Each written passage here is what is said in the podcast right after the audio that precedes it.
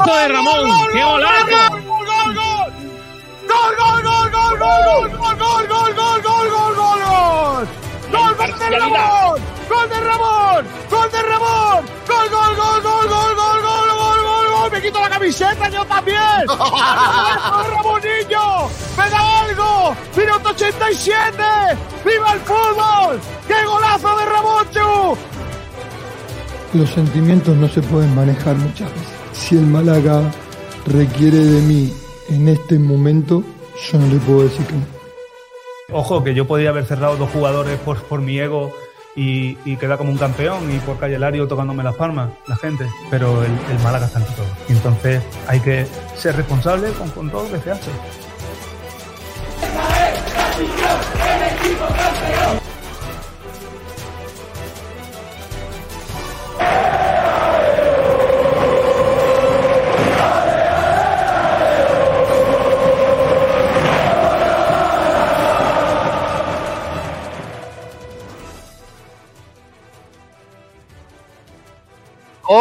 ¿qué tal? Buenas tardes a todos, bienvenidos, bienvenidas a la frecuencia malaguista aquí en Sport Direct Radio, en la emisora del deporte, en el 89.1, en la FM, por supuesto, en nuestra página web, en sportdirectradio.es, también en streaming, en YouTube, en Facebook, Twitch, Twitter, en todas partes. Estamos.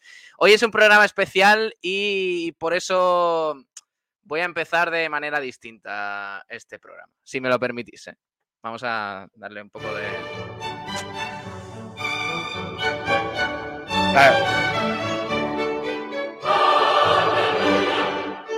Quiero empezar así porque por, por dos razones. Eh, la primera de todas es que hoy vuelve Kiko García de su, de su letargo. Ya era hora, Kiko. Después de, de 20 días fuera. Y también quiero empezar con el aleluya. Porque, sí, por fin, por fin se acaba uno de los culebrones en el Málaga Club de Fútbol de los últimos años. El caso Ontiveros en Dialle, el Al Shabaab por fin ha pagado los 4 millones que tenía que pagar.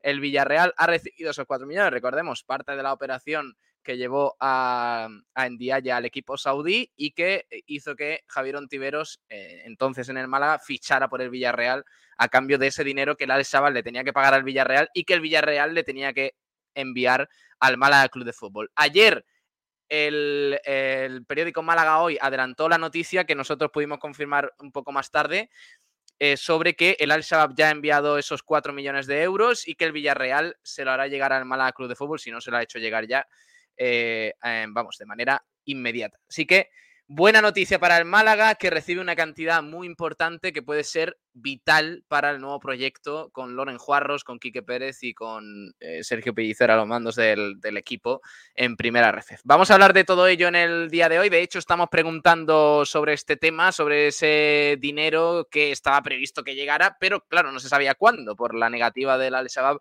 a pagar, a pesar de que el TAS, la FIFA y, y todos los organismos habían dado la razón al Málaga Club de Fútbol en este caso por la venta de Javier Ontiveros al Villarreal y la de Ndiaye al Al-Shabaab.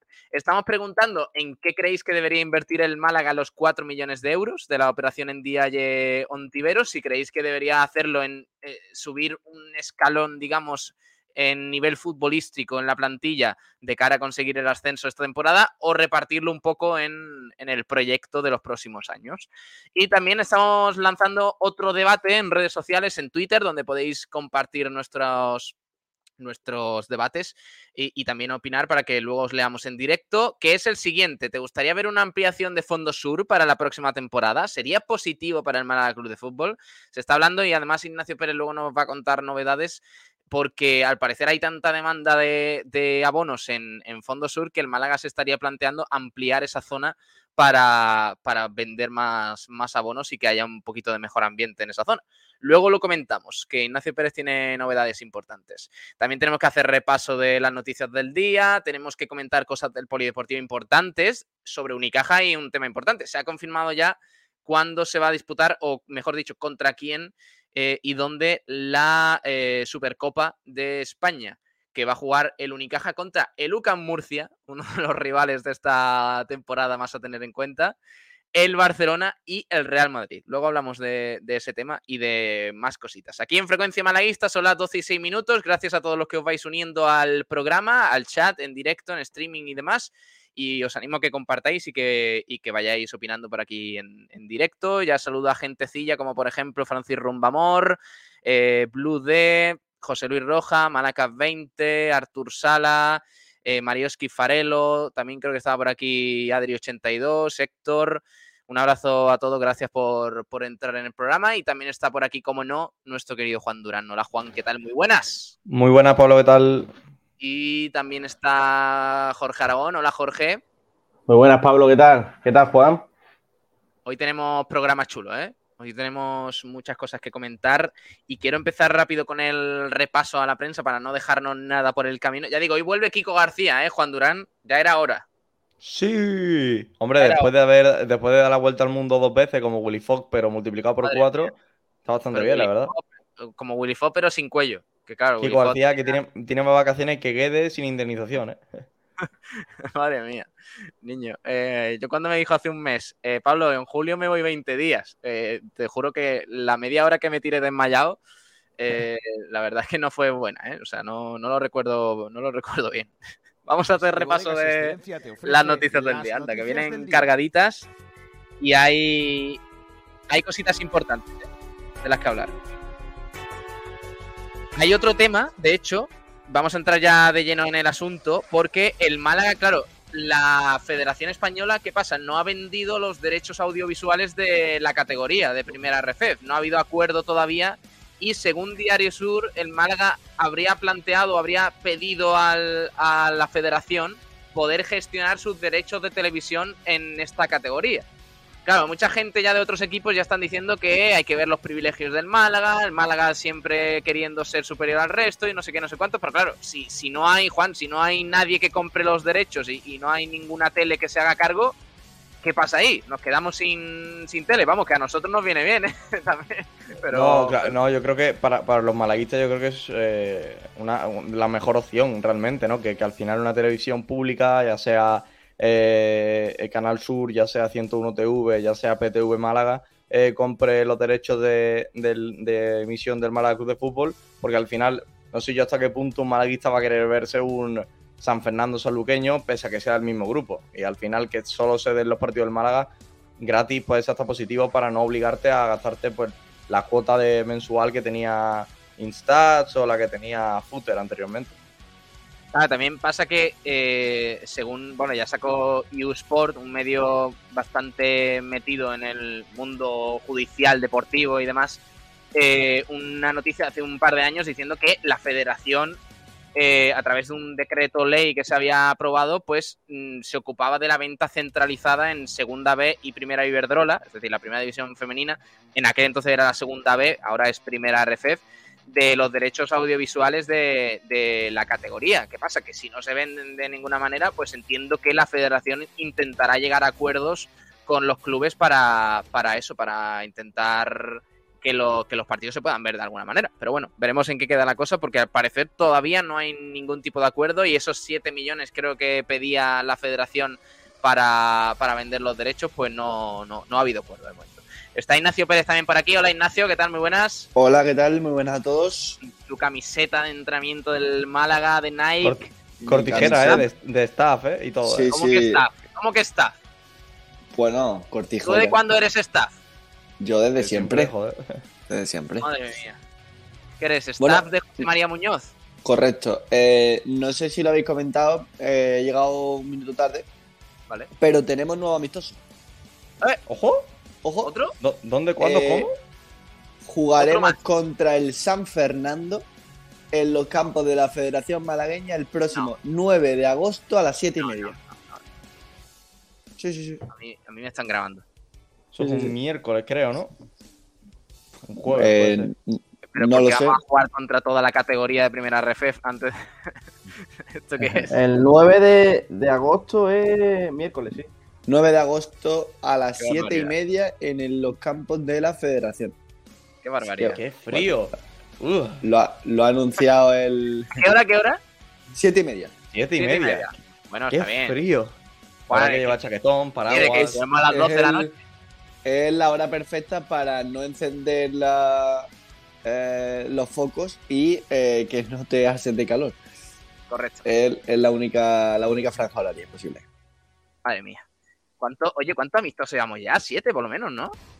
Hombre, eh, hay uno hay uno que no podemos contar como dos partidos porque en realidad son 45 y 45 minutos, que es el triangular que se va a jugar contra el Antequera.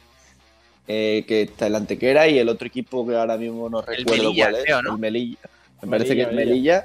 Eh, pues ese partido el- no, no son dos partidos de- a 90 minutos, son eh, media parte contra uno y media contra otro. Con con Entonces, esto que bueno. dice Ignacio, serían siete partidos completos, Ocho- ocho, ocho a rivales. la picare- ocho a la picaresca, Correcto. que ya vale. van siendo partidos. ¿eh? eh, Me gusta. ¿qué, qué, qué os parece, ¿Qué os ha parecido mi inicio de programa poniendo la música de Aleluya por el regreso de Kiko García después de casi Ah, un creía, mes? Creía que era por los 4 millones de. También, también he aprovechado un poquillo, Ah, he vale, aprovechado el girito. la duda, el girito. Y he dicho, señoras, señoras y señores, hoy, hoy vuelve Kiko García, pero también nos han pagado 4 millones de euros. ¡Oh! Bien. Estamos ¡Qué preguntando, maravilla! por cierto, que la gente se moje, porque ya hay gente que, que estoy escuchando, he visto en Twitter Ignacio Pérez, ¡Ay! Eh, volvamos a fichar a Rubén Castro, que está sin equipo. Hombre, sí, hazlo. sí. Pero chicos, si Rubén Castro se pone a tiro, ¿quién no iría por Rubén Castro? Eh, Juan Gil. no, no digamos tonterías, por favor, ¿eh? No digamos vamos a ver, vamos, seamos serios. Es Muchos estamos tardando ya en no- convencer a Pablo que Chavarría. Que. Rubén Castro no está haciendo lo más correcto con el Málaga Club de Fútbol. Pero en el caso de que Rubén Castro se arrepienta de lo que ha hecho en este verano y Sí, diga, se, ofrezca, sí. y se ofrezca, se ofrezca al Málaga por un salario el cual el Málaga pueda pagar y, y entre dentro de las limitaciones, Ni pues gratis. yo creo que sería, yo creo que sería un delito no firmar a. Rubén Castro, siendo además un perfil de delantero diferente a Dioni y que falta en el equipo. Juan Durán, ni gratis. El calendario de Primera RFF, que ayer lo conocimos por el sorteo en la, en la federación. El Málaga arrancará en Castellón y terminará visitando al filial del Atlético de Madrid. El Antequera. Del- no, no, del Madrid, del Madrid. O sea, sí, perdón. eh, El, el filial del Real Madrid. Y el Antequera empieza visitando al filial del Atlético de Madrid y termina. ¿Dónde? Eh, y termina en casa contra el Melilla, si no recuerdo mal. Uf. Por De cierto, hecho, el la Málaga acaba, acaba de confirmar el, eh, lo que hemos comentado antes, el partido contra el San Fernando, que lo había anunciado el club eh, gaditano, pero el Málaga todavía no lo ha hecho. Así que ya lo tenéis en las redes sociales del club. La noticia del día, los 4 millones de euros de, de Ontiveros que llegarán de inmediato al Málaga. Al parecer, según contó Málaga hoy, que luego confirmamos, eh, eh, el Villarreal notificó al Málaga eh, la llegada de ese dinero por parte del Al Shabaab, que eh, estaba teniendo problemas Ignacio para fichar y para inscribir jugadores, porque la FIFA y el TAS y todo esto había dado la razón al Málaga, y parece que al final dio su brazo a torcer, afortunadamente. Sí, bueno, eh, para hacer un breve resumen de la historia, el Málaga tenía firmado a Ndiaye el primer año que asciende, perdón, que desciende a segunda división. Eh, Ndiaye viene al Málaga cobrando un millón y medio de euros, que es la mitad de su salario, y era una en concepto de cesión. ¿Qué ocurre? Eh, a nosotros nos contaron que era una cesión como tal y una, con una opción de compra, pero en realidad eh, la realidad fue muy distinta y en Dialle cobraba el primer año un millón y medio y el segundo año también estaba cedido, el Málaga no consiguió ascender y el club le pagaba la totalidad de su salario, es decir, de un millón y medio pasaba a tres, cuando el, cuando el, presupuesto del Málaga pasó de 28 millones de euros entre la ayuda del descenso y eh, otros condicionantes a 10. Entonces en Dialle se comía la, la tercera parte de- de todo el presupuesto del Málaga, una barbaridad. Eh, hubiese, creo que el Málaga podría haber desaparecido si en Dialle se quedaba aquí en el Málaga, el Málaga no lo consiguió, eh, no lo consiguió colocar, aparece el Villarreal que le encuentra cómodo en el fútbol saudí, eh, vende a, a Ndiaye por 4 millones de euros en una operación conjunta con Ontivero, que lo ficha por 7 millones y medio, pero el Villarreal le dice, vale, yo te doy dos, tres millones y medio ahora por Ontivero y los otros cuatro cuando yo cobre lo del Al-Shabaab y creo que fueron bastante listos porque eh, se podrían haber esperado algo de esto. Finalmente, ayer, eh, bueno, en- después de un lío judicial, eh, por fin el Al-Shabaab, que había sido sancionado por la FIFA sin poder fichar, pese a que estaba fichando pero no podía escribir, A todo paga esto, los 4 pagando- millones al Villarreal. un apunte, Ignacio, pagando 15 millones de euros al año a varios a uno de sus jugadores. O sea, que no era un equipo que estaba falto de dinero por lo pronto. Correcto. Y, y bueno, eh, hay que decir que esto no le ha salido barato al, al Al-Shabaab porque ha tenido que pagar unos intereses, pero esos intereses se los queda el Villarreal. Por lo tanto, en todo este embrollo, pues parece que el Villarreal es el que sale ganando. Ah, que encima el Villarreal sale beneficiado de todo esto. Hombre, Sí, porque es el equipo el- inteligente han tenido todo esto. Claro, lo, lo- lo han hecho muy bien. Eh, eh, todo esto, ah, lo único que no han salido ganando es con Ontiveros. El resto, Hay- hay- es que, eh, Pablo, tú piensas que una nada negociación entre un millonario tonto, un deficiente y un listo. Pues ¿quién, quién gana? Pues listo. Por lo que ¿Qué- sea. ¿El Málaga cuál es? El deficiente. Vale, vale. Eh, ¿cómo, creéis que, ¿Cómo creéis que llegó la noticia ayer a la Rosaleda? Es decir, ¿cuál creéis que fue la reacción de José María Muñoz cuando se enteró de que los 4 millones de euros estaban en camino? Eh, ¿Creéis que se hizo doble ración de papas fritas con huevo? O... Estoy, estoy, conven- estoy convencido de que se comió su patata con huevo y luego se fue a comerse un campero, además. De, de loco. Hoy lo Yo bordamos. creo. Hombre, yo creo que ha No, sido la noticia del, del año. O sea, pero. Yo, creo, que, al, que más, al que más le mola es a Loren. Es Sí, pero no- son no 4 está- no- millones de euros. eh. Claro, piensa que son 4 millones más del presupuesto que había, por así decirlo, inicialmente en, en- en el club, ¿sabes? Entonces, que, posible- que posiblemente, porcentaje que posiblemente lo doble. 20, ¿eh? Es decir, 4 millones de euros puede ser más eh, de lo que puede ser muchos presupuestos de clubes de primera RF esta temporada. No, no, seguro. Eh, De hecho, creo que el Málaga iniciaba por los 4 millones de euros de presupuesto. Algo menos, ¿no, Ignacio? Era? Eh, no, entre los cuatro y demás. Pero es que, claro, es que eh, hay, que hay que tener en cuenta una cosa. El Málaga esta semana, solo esta semana, ha recibido 4 millones de euros por, por el caso Ontivero eh, y en Dialle, 350.000 euros asegurados con, con el ayuntamiento que renueva, 400.000 eh, 400.000 creo de Diputación que seguirá con el Málaga, 200.000 de Benavís y ahora falta por conocer la cuantía económica de Olin y de eh, Tarif- Ha entrado, ¿cómo se ha llama? entrado 100, 100 Trafi- creo, y de Trafilex ha entrado algo eh, menos de... de- 100 por, por Rodri, Salazar, ha entrado, eh, bueno, que todavía no lo ha cobrado el Málaga, pero, eh, pero que lo va a cobrar va porque entrar. son 5, millones de euros del traspaso. y se Está está, a la espera también... de Horta, que de lo de Horta, bueno, lo de Horta pinta bastante bastante largo, yo creo que va a ser incluso más longevo que el caso en Dialle. Y, y bueno, Bueno, no está mal, no está mal que se- positivas. no está mal que los ingresos se vayan eh, esparciendo un poco. Que no, Castille- sean- no Castillejo- todos de golpe. A ver si ahora vamos a flipar con 10 millones de euros y vamos a, a fichar aquí a Rodri Ríos por 7 millones y medio.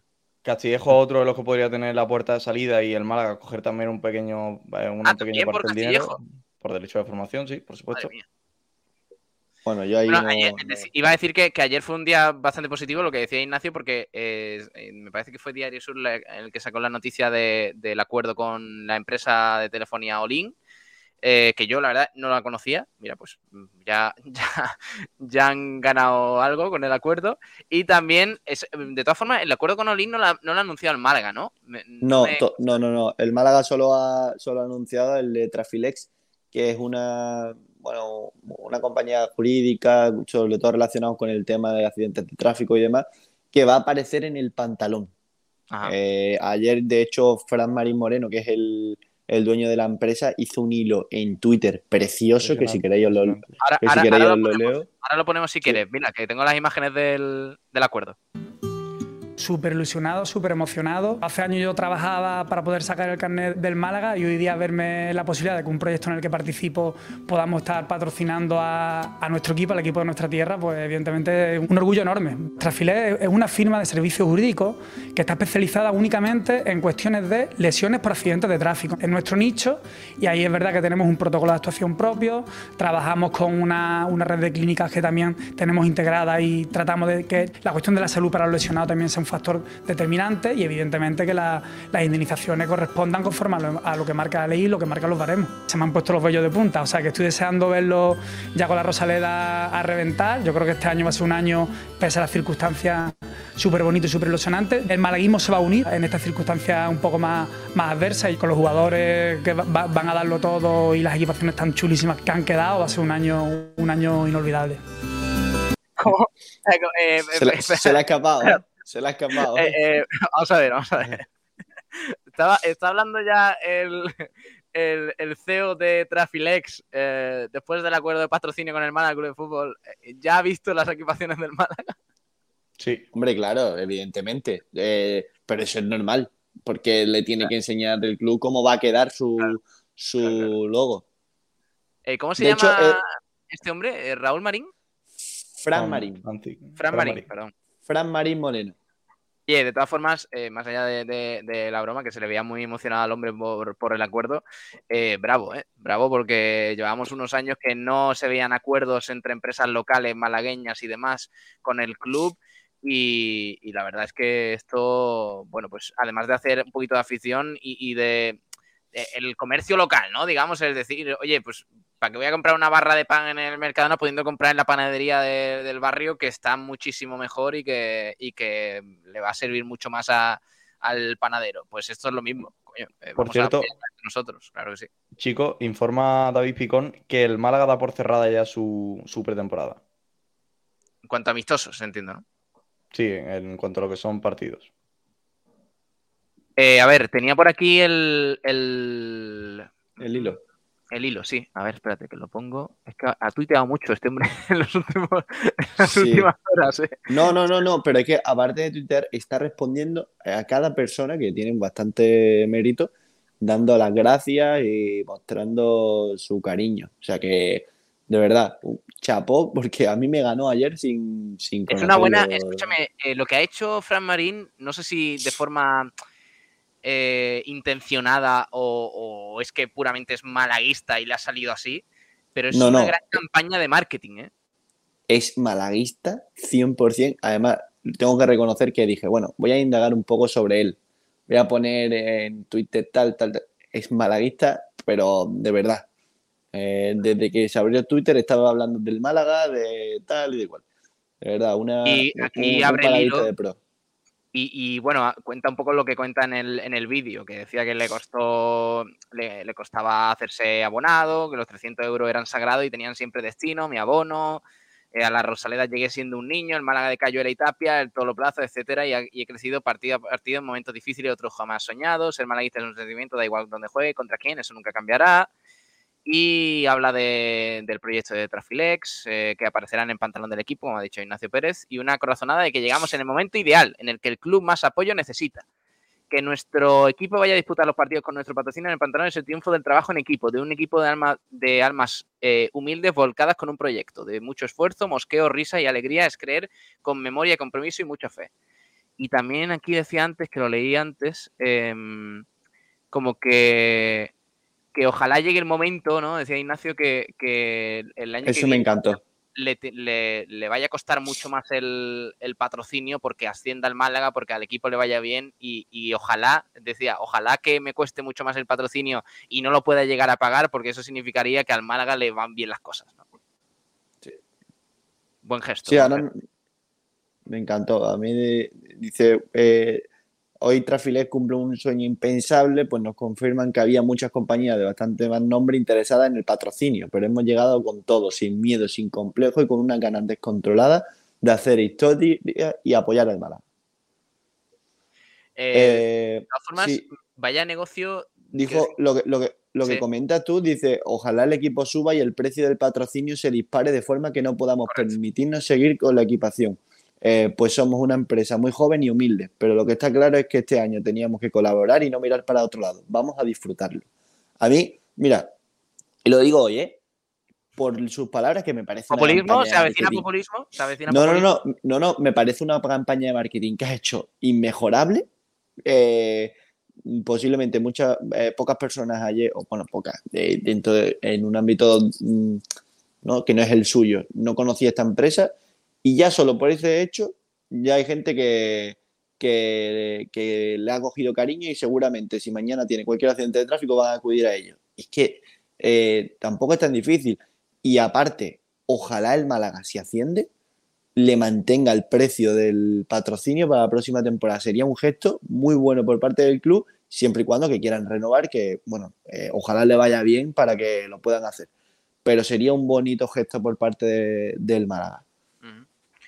Más temas sobre el Málaga. Ayer eh, también el Málaga compartió unas declaraciones de Sergio Pellicer hablando sobre el calendario del equipo en primera RFF. Dice que tenemos que mirarnos a nosotros mismos y también habló del primer destino, la visita al Castellón, la que es su, su tierra. Eh, en otro orden de cosas tenemos que hablar de baloncesto, confirmada la Supercopa en Murcia con el Unicaja, Real Madrid, Barcelona y UCAM Murcia. Eso será el, a ver, que lo tengo por aquí. El torneo se disputará en el Palacio de los Deportes Murciano del 16 al 17 de septiembre, una semana antes de que comience la Liga Endesa. Interesante ¿eh?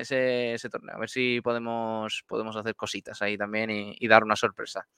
Elena Moreno en baloncesto en cuartos de final del Mundial Sub-19 con la selección española. La selección buscará las semifinales en un partido complicado contra Lituania.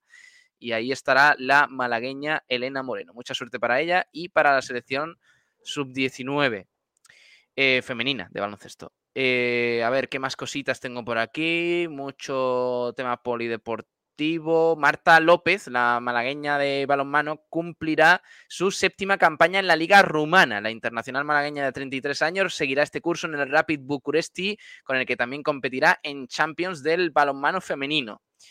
Y el, eh, traen en Diario Sur, por cierto, un tema interesante que es el cambio de modelo en el Unicaja, modelo deportivo, digamos, porque hace unos años es verdad que se, se proliferó bastante el, el jugador nacional en la plantilla del Unicaja y ha cambiado un poco la- las tornas, ¿no? Se ha ido Brizuela, por ejemplo, ha llegado Cameron Taylor y, y ya pues del bloque nacional quedan Alberto Díaz y, y Jonathan Barreiro y aparte podemos incluir quizás a, a Mario Sansuperi y bueno, Augusto Lima que también es, es, eh, tiene la nacionalidad española, eh, hispano-brasileño. Así que digamos que estamos viendo un poco ese cambio de, sistema de, proyecto en el, Unicaja. Y quería terminar con una noticia también interesante, eh, un, tema, un tema importante sobre tenis. El, eh, el jugador marbellí Adrián Menéndez, que deja el tenis, llegó a ser número 111 mundial y se retira ahora a los 37 años tras su presencia en el Challenger de Pozo Blanco, después de una carrera típica, al margen casi siempre de los grandes centros de formación. Así que un abrazo para Adrián Menéndez tras esa carrera eh, larga en el, en el tenis eh, profesional. Eh, también, ah, perdona, no, me quiero, no me quiero eh, ir del repaso de las noticias sin hablar del maratón de Málaga, que espera batir su récord de participación. La prueba que se celebrará el domingo 10 de diciembre cuenta actualmente con 4.400 corredores inscritos y prevé superar la barrera de los 10.000. Cuidado, eh, que, el 4 de diciembre ahí vamos a tener un, una maratón interesante. Venga, vamos a los oyentes, eh, los oyentes de la radio, de Sport de la Radio, de Frecuencia Malaguista. Hay muchos comentarios, ¿eh? Oh, por cierto, ha salido el calendario de Segunda Federación. Eh, Juan Durán, échale un vistazo y lo comentamos. El grupo cuarto de los malagueños.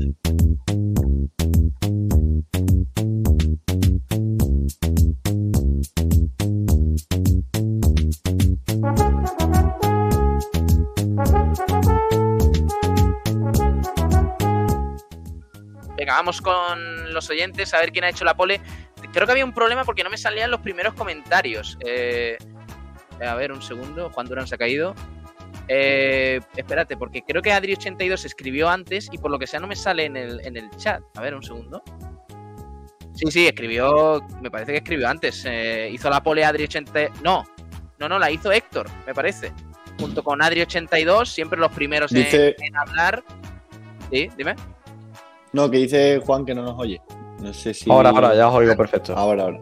Digo que le eches Ahora, un ahora. vistazo, Juan, al- a la federación, porque ha anunciado el calendario de segunda RFF. Dale un vistazo al grupo cuarto a ver qué De tenemos todas ahí formas, todavía. Pablo, el grupo 4 no, no ha salido, va por el 2. Ah, que va por el 2 todavía. Sí. Vale, vale, vale, vale. Pero pues ahora, ahora echamos un vistacillo. A ver, a ver, tenemos ahí el Marbella, el Vélez, el Palo y el Estepona, eh. Cuidado con ese grupo. eh. Marioski Farelo, que a las 11 y 37 decía, ¿cuándo me puedo comprar la camiseta nueva con el nombre y el número de Genaro? Ya le compré la Play 5 a mi ídolo y solo me falta la camiseta. Y Pérez, ¿cuándo salen las camisetas? Por Dios, la gente está inquieta. A mí me parece que van a salir eres entre, la voz del malaguismo. Eh, eh, ent- entre hoy y mañana. ¿Entre hoy y mañana salen las camisetas? Yo creo que sale mañana. Hombre, yo creo que antes de, del amistoso Claro. contra el Marbella debe salir, ¿no? Claro. Pero supongo que el Málaga lo anunciará esto con tiempo, no va a ser mañana, ¿no? A ver, es que yo lo que no creo es que el Málaga vaya a hacer una presen- un acto de presentación como el que hizo el año pasado. Eh, lo que me la- parece anunciará histórico- por redes sociales, por redes sociales y listo. Es que el Málaga vaya a debutar con la camiseta de la, te- de la misma temporada. O sea, eso no ha pasado en el Málaga en No, bueno, desde sí, el el año año de pasado. Champions. El año, No, el año pasado, ¿Sí? El año pasado se jugó todo, el año pasado se jugó toda la, la pretemporada con las camisetas Mm. nuevas. cierto. Eh, Pero antes, antes del año pasado, hacía muchos años. Ah, nos daba los buenos días Stur Sala, que decía buenos días amigos. Francisco Mamor, buenas tardes, a las 12 y un minuto.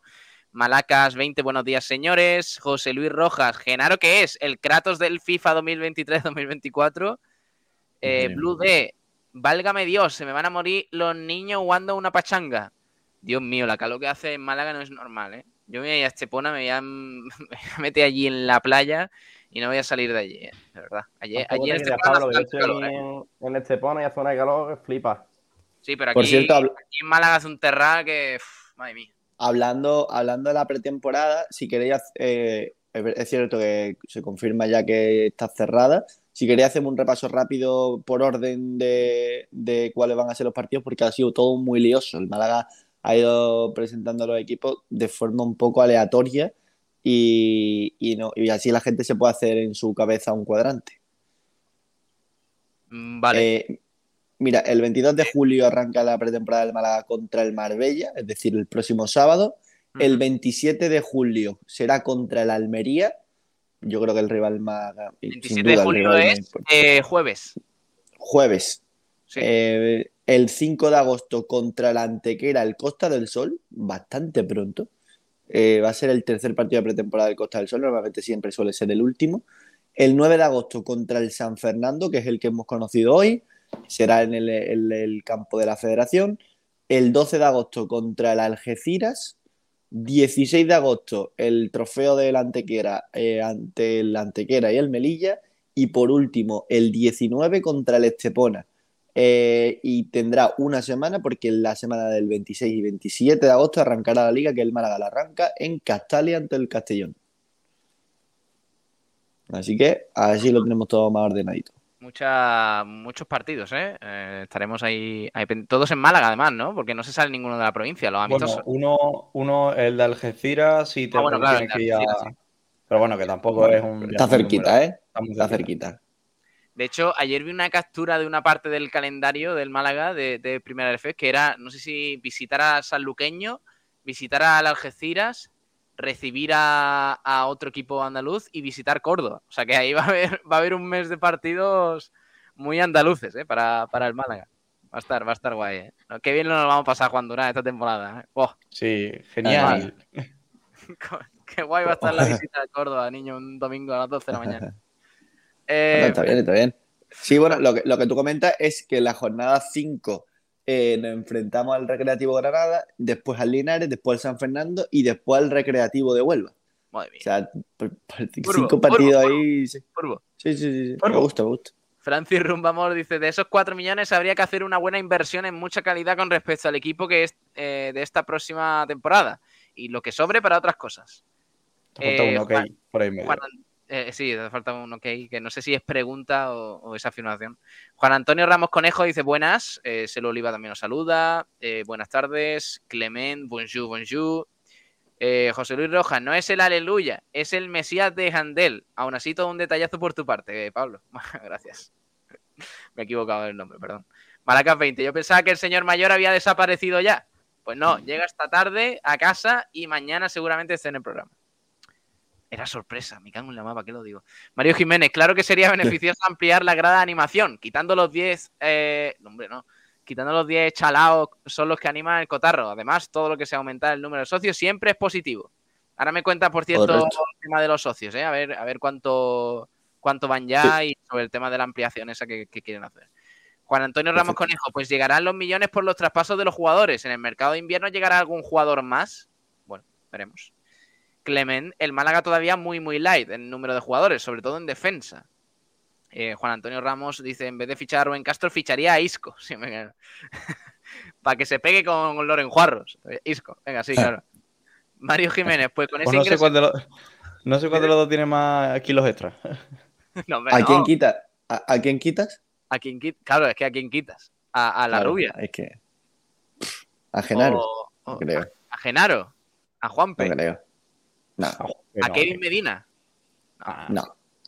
Pues con ese ingreso económico, dice Mario Jiménez, yo iría de cabeza y a cuchillo por Rodri Ríos. Yo, no entiendo, qué tiene la gente con Rodri Ríos cuando la realidad es que los números de esta temporada son rematadamente buenos y los de otras temporadas Son son, brutales. rematadamente malos. ¿eh? Eh, porque Correcto. tengo los. Os voy a sacar los números porque recuerdo haberlo visto y haber debatido esto ya y no entender esa. Eh, digamos, eh, la, gente lo que tiene con Rodri, es cierto que esta temporada los números son muy, muy buenos, como he dicho, pero es que otra temporada ha sido muy diferente. A ver, tengo aquí los números y los voy a, los voy a, los voy a decir, que son básicamente, eh, un momento, por temporada, aquí haciendo los filtros. La temporada pasada, números impresionantes. En el Ceuta, 20 goles en 24 partidos. La pasada, con el Así es. Logroñés, en, en 15 partidos, 0 goles. En segunda división con el Oviedo, en 24 partidos, 3 goles. Otra temporada en segunda división con el Oviedo, en 15 partidos, 3 goles. En Championship con el Bristol, 6 partidos, 0 goles. Con el Granada, 33 partidos, 5 goles. Luego, si es cierto, ya hace 6 años, con la Cultural Leonesa, 10 goles en 40 partidos, que es más, más o menos lo que ha hecho Rubén Castro este año. Y también con el Córdoba, eh, 11 goles en 40. Con el Valladolid, en 34 partidos, 4 goles. O sea, son números O sea, eh, Juan, tío, no le quites la ilusión a la gente. Si, si No, pero me refiero que no, no entiendo, no entiendo ese, in- mm, digamos, no entiendo esa obcecación con, con, con Ah, Rodri pues, Ríos. Sí para lo entendería gente- con, sí para lo entendería Rodri Ríos es. Ruth Van Nistelrooy ahora, ahora mismo. Pues ya está. Bueno, pero yo les digo a la gente como, eh, y le informo de que Rodri Ríos no es Van Nistelrooy. Por eso estamos. Que Rodri Ríos es Calle Quintana. Pues mira, pues no, no son jugadores muy, muy distintos, ¿eh? Ah, pensaba que me iba a decir que te, que, que te traía Rodri Calle ¿no? La, verdad es que no. La verdad es que es un Que no, jugador que no, que no, que no, que no, no son, no son nada distintos. Ignacio, ¿te traías a, a Calle Quintana de cabeza y a cuchillo, como dice Mario Jiménez? Pues yo a Calle Eh, Quintana. No, Ojo, no, Juan, como- Juan Durán, Juan Durán.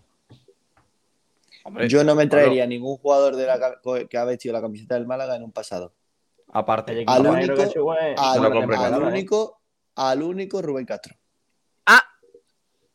Es verdad, porque es el único que, que puede marcar goles. Que el, el resto, el resto sé que no, no le ¿Qué va a ir tienes con Rubén Castro. Ignacio? ¿Te, te filtraba noticias Porque- o algo? ¿Te ¿Qué tenemos? Pues mira, te- tenemos, tenemos goles, mejor- juego. eh, eh, eh, eh, Sí, que ha sido juego, el máximo juego. goleador del Málaga en, en, un- en una temporada lamentable del resto y en una, y en una mala suya eh, ha dado Diego- marcado 10 goles y 4 asistencias, que es el máximo goleador de la historia de segunda Rubén división. ¿Te ibas de asado con Rubén que- Castro o algo?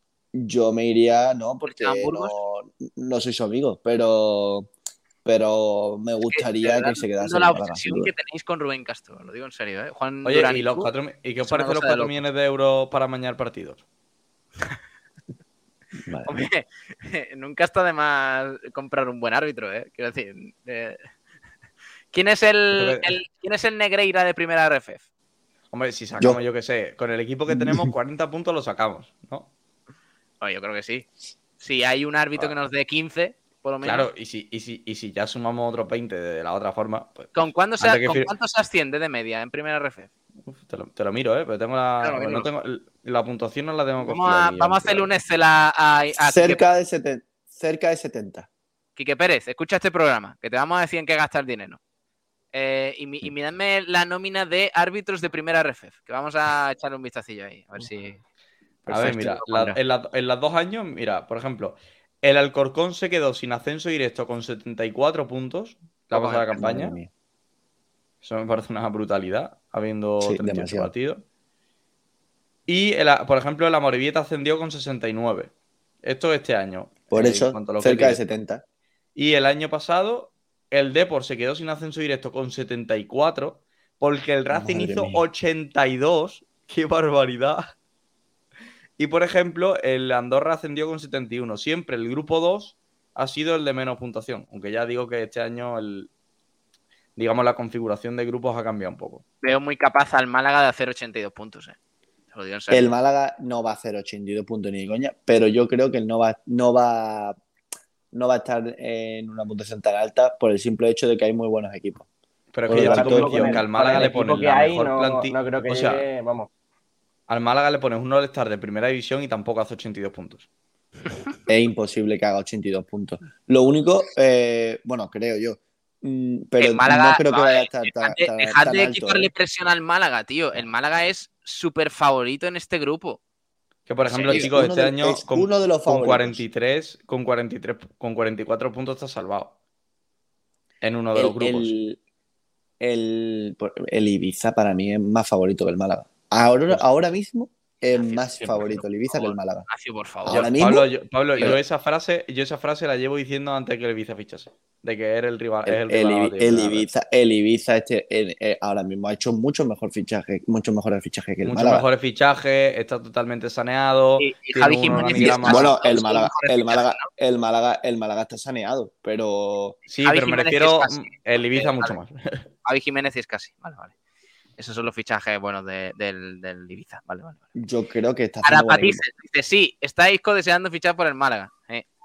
Eh, Mario Jiménez, en Dialle se comía bastantes cosas más aparte de la tercera parte del presupuesto del Málaga y no precisamente muy saludables. Hombre, Mario Jiménez, ya. El chiste ya está explicado, no hacía falta lo de precisamente muy saludable, no. Adri82, eh, José María está muy contento, pero Campero no. Oye, una pregunta que os lanzo. Esto, esto lo he reflexionado yo esta mañana, ¿eh? a lo mejor es una tontería, pero ¿creéis que si esta noticia del dinero de, de Ontiveros, a- el Al-Shabaab y todo esto llega hace dos meses, por ejemplo, ¿el Málaga habría ejecutado el ERE? Lo pregunto en serio, ¿eh? Pues es una pregunta que deberíamos hacerle a Quique Pérez cuando, cuando dé una rueda de prensa. Claro, porque estamos hablando de Bueno, y a José, a José María Muñoz también, en este caso. 40. 47 empleados. pienso que sí, lo, lo- en plan, lo debería hacer por mucho de los, de los ingresos de los 40 millones. No, no, Pero, yo, el- pero sí, Pablo, Pablo, no, el ERE, el ERE del Málaga, Sí. según tengo yo entendido, el ERE del Málaga, el anterior, fue mucho más por el tema de no poder pagar que por tener un modelo, digamos, que también. O sea, es que el- el- en el ERE no solo entra el tema de los pagos, entra también el reestructurar un club por si no te, por si no subes. O sea, el Málaga era viable con claro, los trabajadores que tenía uno o dos años en primera red. Pero el Málaga tiene que ser eh, co- coherente, es decir, no puedo El mantenerme. Málaga, el Málaga que- no es podía que no sabes si te vas a quedar. estructura. No o podía sea, claro, es que no, no- más que no podía seguir, sino que no es coherente seguir con esta estructura en primera red. Yo tengo. De todas formas, yo, yo tengo una que no, pues, no es información, ¿eh? pero a mí la sensación que me da es que eh, el Málaga sabía que estos 4 millones iban a llegar desde antes. Hombre, es que- Y, vamos a ver, es que la no, no, no, no. Y le viene, y le viene muy bien eh, hacerlo ahora, o que se conozca ahora, después de que eh, ya haya firmado los patrocinadores, sobre todo con las empresas públicas. Porque te aseguras ese dinero y aparte los 4 millones de un tibero. Eh, si esta noticia llega hace, ¿cuánto? Eh, dos semanas y todavía no tiene firmados los patrocinadores, pues a lo mejor una empresa privada no, pero una administración pública te dice, mira, tú tienes ahí 4 millones de euros, ya no me, no me necesitas más. Creo yo. Es por donde yo lo tiro, no tanto por el Lo tema bueno, lo bueno chicos, es que no haya llegado antes, de, antes del mercado. Por cierto, por cierto que me parece una buena estrategia por parte del Málaga, si ha sido así, que no lo sé. estoy fantaseando. Vale, eh, no sé, es que me, me ha, me ha parecido la duda y digo, no, no, no lo tengo muy claro.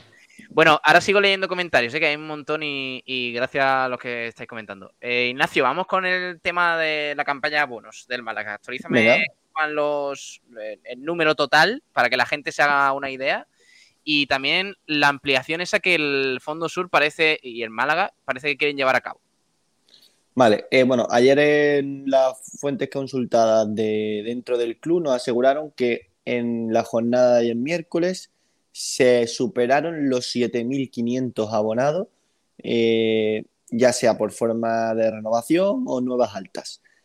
Eh, pregunté otra vez y no, todavía no están contabilizados los, abonos, los abonados a otras peñas. Eh, entre ellas, por supuesto, destaca la de Fondo Sur, que como bien comentamos el pasado lunes, había superado las mil renovaciones en su, en su etapa de renovación. Ahora, eh, ayer acabó el plazo para nuevas altas. Hemos preguntado por, eh, por números, pero no nos lo pueden decir todavía porque están pendientes de esa ampliación. Lo que sí os puedo decir es que hay mucha gente en lista de espera, mucha gente interesada en abonarse y, y esto dispararía muchísimo eh, la cifra de abonados. Por ello, por la alta demanda, tanto Fondo Sur como el Málaga eh, establecieron ayer una primera reunión en la que se expusieron un poco la idea, eh, que la conocéis todos, sería eh, acotar la zona de Fondo Sur desde la esquina de preferencia hasta la esquina de tribuna, eh, ampliar el aforo de 2000, perdón, de los 1.500 actuales al 2.600, puede ser 2000 entre 2.200 y 2.600, y todo esto va a quedar en manos de temas de seguridad, temas legislativos, hay que ver también el tema de las bocanas, porque según a cuántas personas tienes en tu, bueno, en, ese sector necesitas más o menos bocanas, bueno, eh, un poco temas escabrosos, pero eh, la buena noticia para todos es que el Málaga está abierto, no, lo- no se cierra para nada, no lo ve mala, mala opción. Fondo Sur, por supuesto que tampoco, aseguran que tienen eh, gente suficiente como para llenar esas 2.400 eh, plazas y por lo tanto se van a emplazar para una nueva reunión con, ya con datos más eh, concretos y sobre todo con, bueno, pues ya después de hablar con, con la seguridad, con bomberos y con todo el escollo un poco que, que tiene este tipo de situaciones. Está, genial, ¿no? Que, que al final eh, tanta gente quiera abonarse al Málaga, ya sea en gran animación, preferencia. Aunque yo creo que, y no sé si estáis de acuerdo conmigo, chicos, que el Málaga se estará tirando de los pelos en el sentido de que si por 70 euros han conseguido un aumento tan, tan grande, porque eh, se dice rápido, 2.000, 2.200, 1.600, es un aumento gigantesco, el Málaga dirá, es que a lo mejor en vez de por 70, quizás por 90 euros también lo hubiésemos conseguido, o por lo menos tuviésemos tenido una ampliación también importante. Y, yo creo que ahí el Málaga pues se estará tirando de los pelos en el sentido de que podrían haber apretado un poco más a, a lo que es el precio de, de abono de gran animación, porque con 70 euros la realidad es que ha sido un éxito, pero es un éxito a un precio eh, muy, muy, muy asequible. O sea, para el Málaga económicamente no creo yo que sea un, un, un bombazo. Sí, bueno, pero al fin y al cabo tienes que hacer una media y el Málaga no va a vender todos sus abonos. Si, aunque sea un precio de 70 euros, pues le puede salir más rentable porque vas a tener más... la- esa Eso, eso seguro, eso seguro. Lo, lo que yo digo, Ignacio, Claro, que a lo mejor por- por, 90, por 90 también hubieses hecho algo muy parecido. Sí, de todas formas, yo creo que, que es más rentable que, que el estadio se llene a, a lo económico, por así decirlo. ¿no? Sí, sí, por supuesto, por supuesto. Pero me refiero que a lo mejor Málaga, lo que digo, es que a lo mejor por 20 euros más hubieses conseguido el mismo. Claro. Eh, y, y- y si suma, y si multiplicas 20 por, por 2.200, lo voy a hacer. Eh, te pero pero, son 40 pero no, no creo, no creo que le hubiese salido rentable por una sencilla razón. Eh, hablo de mi caso, ¿vale? Lo expliqué el otro día. Yo tengo menos de 25 años, eh, soy abonado a Gol Alto, eh, en Gol Alto. He ido a los últimos partidos que se, que, bueno, que dijo el club y demás, y he tenido, aparte del 20% de descuento que se dijo, un 25 adicional. Entonces, a mí el precio del abono esta temporada me ha salido 83 euros. Si Por tú, cierto, eh, perdón, y es una renovación, ¿sí? Eh, grupo, ya tenemos el calendario de segunda red, grupo 4. eh, el Estepona que debuta contra el Yeclano Deportivo. Eh. También tenemos un eh, eh, el Estepona Yeclano en, allí en Yecla. El Palo Vélez, Uh, partido así que derbi. derbi malagueño en primera jornada. Y Marbella UCAM. Eso es la primera jornada. Y vamos, si queréis, nos vamos a la última, a ver si tenemos alguna cosita interesante. La última jornada 34, en la que se enfrenta el Vélez al UCAM en, en Murcia, el Palo que recibe al Sevilla Atlético y el Estepona que visita al Betis B. Por otro lado, el Marbella que termina con el Águilas. Así que liga muy, muy bonita la que vamos a tener en esta segunda red con la participación de Marbella, Vélez, El Palo y Mira, Estepona. Aquí lo tengo en, eh, eh, compartiendo pantalla para que esté en streaming.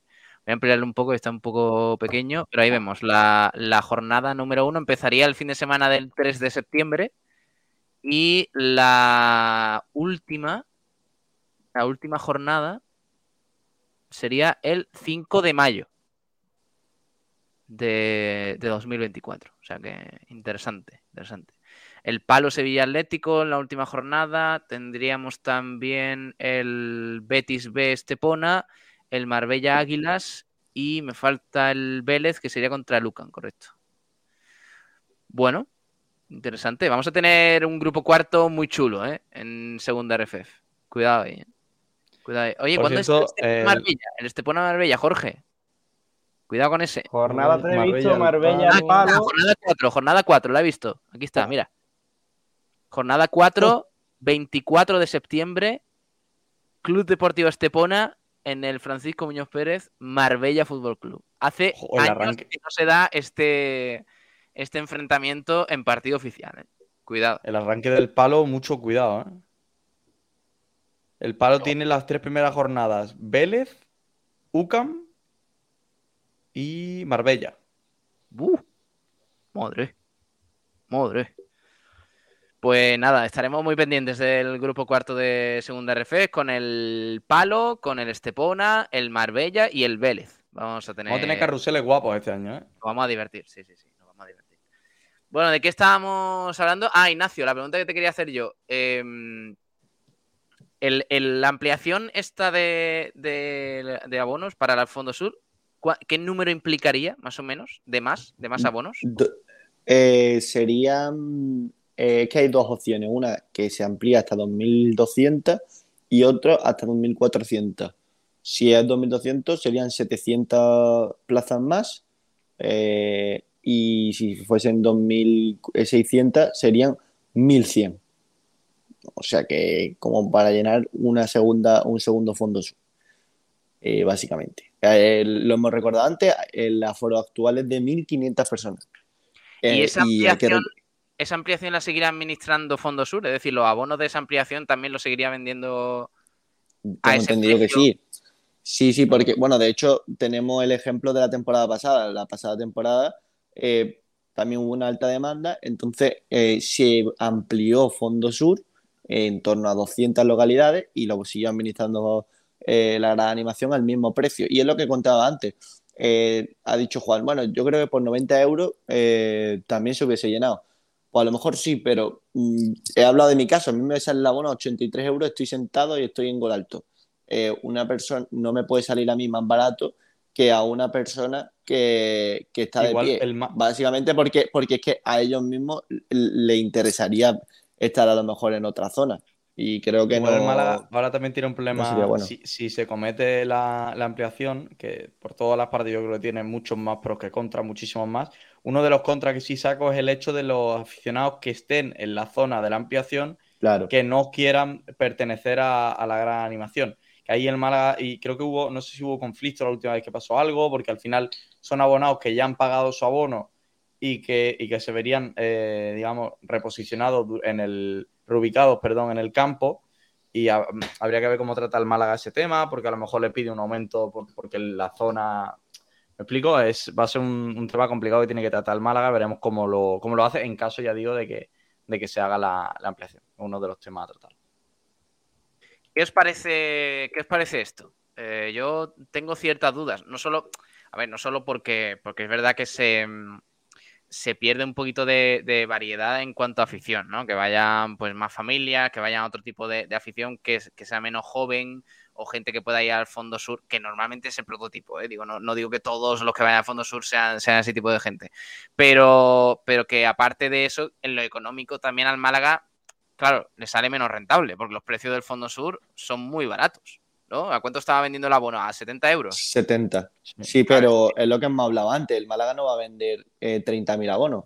Eh, por lo tanto, mm, si tú llenas la grada abajo y consigues reubicar a otras personas que evidentemente son los mayores perjudicados de este asunto, eh, el mismo abonado de, la, de, la, de los que estaban en las esquinas que van a ser reubicados y seguramente al mismo precio que estaban pagando antes, sería lo lógico, y, y ganas en y, y ganas más porque hay más gente que va a querer abonarse en esa zona. Entonces, yo creo que aquí sale ganando el club y sale ganando Fondo Sur y sale ganando la gente que quiere abonarse. Yo no le veo ning- ningún contra este asunto. El único que sí le veo es el que ha dicho Juan. Yo he pagado mi abono, eh, tengo mi localidad fija y me gusta ver el fútbol desde ahí, eh, porque no todo el mundo se abona a la zona más barata porque es la única que puede pagar. Me- eh, hay gente que, se- que le gusta estar en esa esquina porque ha estado toda su vida con su padre y con su hermano. Cada uno, Pues, cada uno del fútbol ahora cómo, quítalo. cómo y cómo le gusta. Claro, Ignacio lo ve eh, con alto, dice eh, que, dice que es la mejor forma de verlo el fútbol y yo lo veo preferencia. A mí me encanta ver el fútbol desde ahí. Hay, hay alguien que le gustará estar en, al lado de, de Fondo Sur porque es donde ha visto siempre el, el- eh, a su equipo. Pues ahí entrará el Málaga a ver qué, qué se puede hacer. No, bueno, está claro que, que si el Málaga acepta y, y está viendo tanta demanda por ahí de- del Fondo Sur, lo malo es eso. Lo- que lo está los claro- precios- los precios son muy baratos, que al Málaga pues le supone muy, muy poquito beneficio. Yo estoy con. Ignacio y, y también lo, lo bueno que tiene la, la gran animación del Málaga es que eh, es muy, digamos, interesante a la hora de vender productos Málaga, porque sí que se está haciendo, digamos, reconocida dentro de, del resto de aficiones, de forma, digamos, lo que es la grada de animación en general, y, y- y está, está sumando mucho a lo que es al, al fútbol español, hay muchos vídeos rolando por, por, por todo, por todas las redes sociales, es decir, al, al producto Málaga le viene, le viene muy bien que la gran animación aumente porque es una forma de, de venderse. Algo muy parecido le pasa, o algo muy parecido le pasa al Sevilla con su gran animación, al Betis. Decían por aquí, por ejemplo, a ver, que tenían unos comentarios por Twitter. eh, J. García, pues claro, es el año perfecto para la ampliación. ¿Cuántos, ¿Cuántas personas entraban en la última temporada, Ignacio? En el Fondo 1500. 1500. Claro, no, no es mucho. O sea, es, eh, la- es la zona baja, ¿no? De, de lo que es el fondo, ¿no? Zona baja y, centrada. Eh, básicamente detrás de la portería, creo que ocupa tres sectores. Decía también por aquí eh, Boquerón 100%, no le interesan los dirigentes, son los que protestan más enérgicamente y tiran del resto. Eh, cuanto menos, mejor para el cortijo. Y bueno, pues si han llegado a un acuerdo, ¿no? Entiendo que, que el Málaga también estará a favor. No, no, todavía, no hay acuerdo, ¿no? O, o se está no, no. planteando el asunto. Se está planteando, pero es que es lo que te digo, sobre todo por temas de seguridad. Eh, mm, tienen que ver mm, eh, cuántas bocanas tiene que tener el, la zona, porque eh, evidentemente vas a albergar a más gente. Eh, Claro, que a lo mejor que- eh, me salida dijeron por- emergencias más o algo más. Claro, me dijeron tema de bomberos y demás. Claro. Bueno, eh, todo, todo lo que viene a ser con seguridad y aparte lo que hemos comentado, de el- que hay que reubicar a gente. Eh, también nos decía José Manuel, eh, cuanto más aficionados tenga el club, mejor, sin importar dónde estén abonados. Además, con la vuelta a la separación por sectores se pueden quedar con todo el fondo bajo, pero eso no les da patente de corso para repartir carnés de malaguismo y atribuirse que ellos son los mejores. Eh, Segismundo dice que evidentemente sí, que le parece bien que, se amplíe la zona de la, la del fondo sur. Y Miki Boquerón estaría bien que fueran más, sí, pero no que tengan más poder que los propios dirigentes ni que tengan el carnet de más malaísta que uno que no está en la grada de animación. También te digo, yo creo que, claro, con la ampliación, mucha gente se iría allí solo por ver los precios em, que, más rebajados como están en esa zona. O sea, Ese es el problema. Eh, no todos, es el problema, no que todos se van a abonar y son fieles del Fondo Sur, de la grada de, anima- de animación y de esto. Sí, que bueno, pero tam- pues, también cada uno sabe dónde se. Sí, pero cada uno sabe dónde se mete. Nadie- obviamente nadie te va a obligar en el fondo sur a cantar ni, ni a estar de pie. Pero sí que es verdad que si estás en esa zona de la grada, lo suyo sería que estuvieses al, al ritmo ¿no? de, de lo que es esa grada. Que al final es cierto que pagan menos en gran animación, pero porque, entre muchas comillas, están eh, eh, allí para, para, para animar. O sea, Por si, si cierto- tuviese la gente sentada no se llamaría gran animación. Por cierto, el, el Tenerife ha sacado la camiseta del portero de Hummel y es el mismo modelo que va a tener el Málaga en su segunda y tercera equipación. Nos podemos hacer un poco el, la idea porque me imagino que va a seguir el mismo, el mismo patrón. Si queréis os lo paso y lo ponemos porque me da a mí que va a seguir el mismo patrón también eh, con el tema de los pantalones. Os lo paso. eh, y lo ponemos. y Mientras sí, eh, eh, voy contando yo, por cierto, que hay entrenamiento del Málaga, eh, que ha entrenado hoy en, en la Rosaleda, ahí lo vemos. Con una parte de.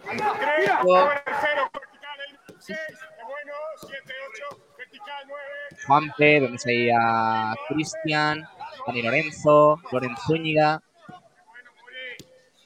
Remate esa puerta, creo que este es Roberto. Centro desde la derecha.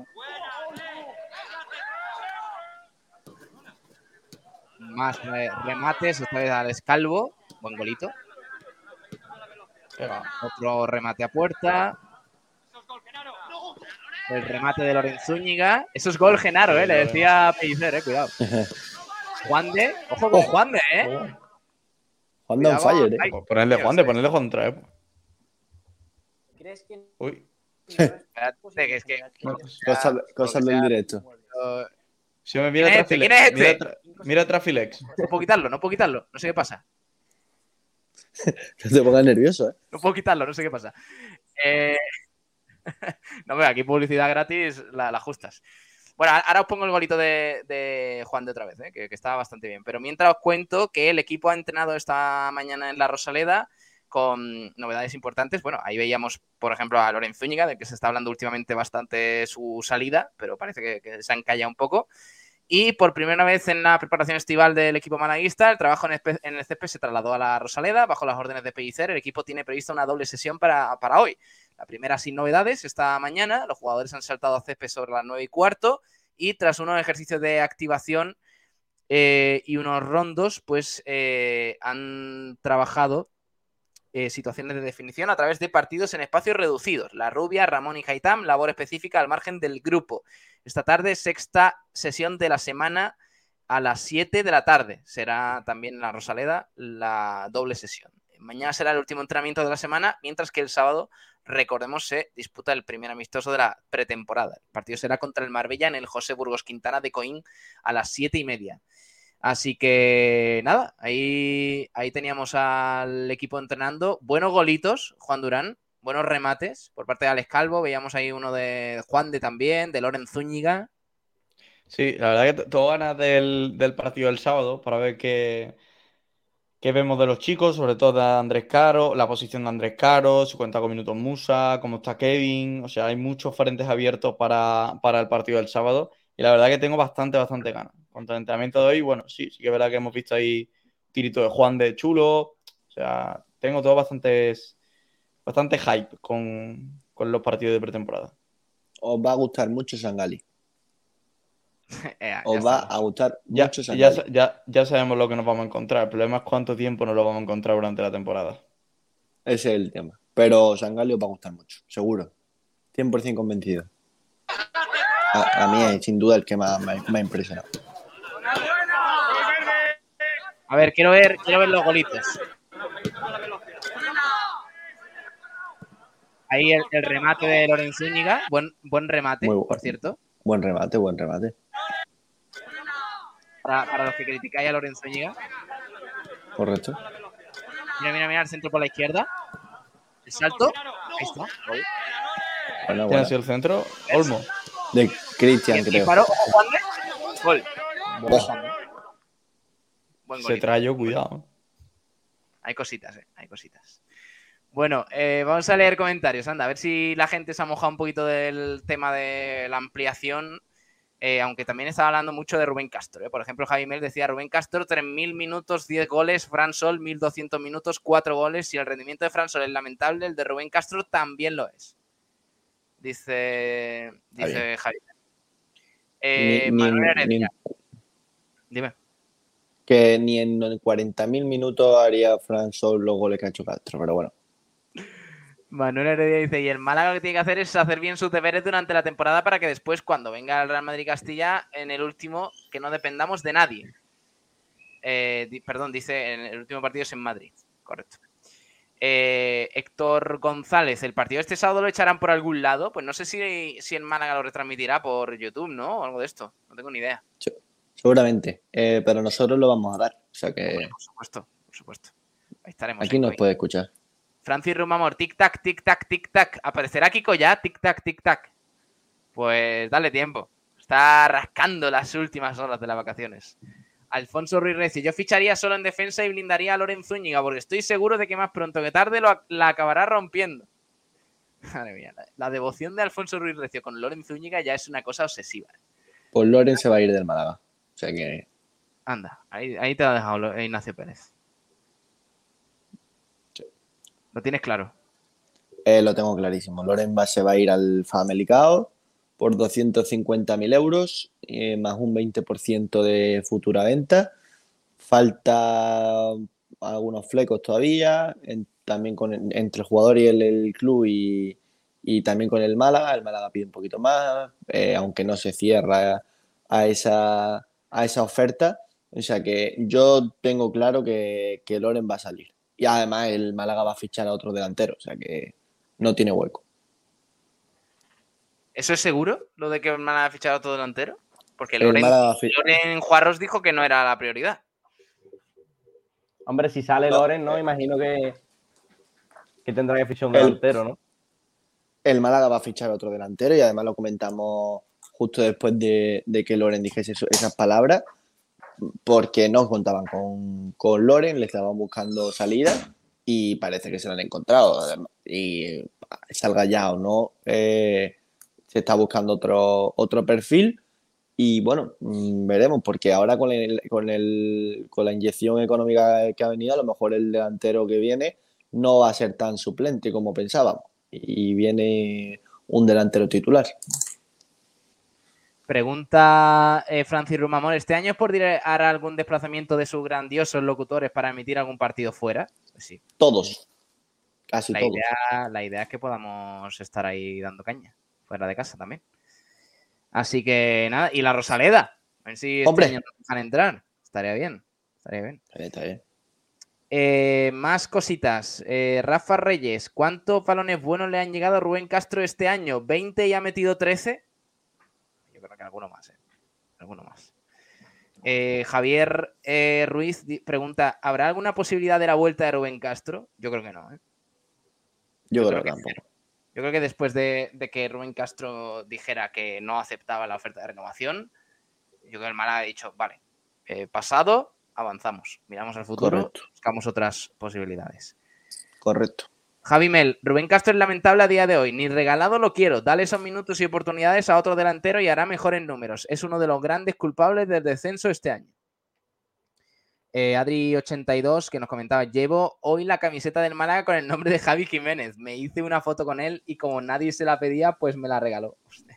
Una cosa, os recuerdo, os recuerdo la cantidad de minutos que han jugado los demás delanteros en el Málaga en las últimas temporadas y los goles que han hecho. Porque me parece que por el simple hecho de jugar mil, mil, dos mil minutos ya tiene que marcar 20 goles. Si, si yo me comparo con, con Guatemala, pues claro, a lo mejor salgo mal parado. quiero decir que, que no, o sea, a Rubén Castro había que exigirle como lo que había que exigirle, como un jugador que era el mejor parado- eh, pagado prácticamente de la plantilla y, y no ha rendido al nivel. Ahora, si nos ponemos a compararlo con Calle Quintana, pues decimos, hostia, pues los números de Rubén Castro son buenos, claro, nos ha jodido, claro.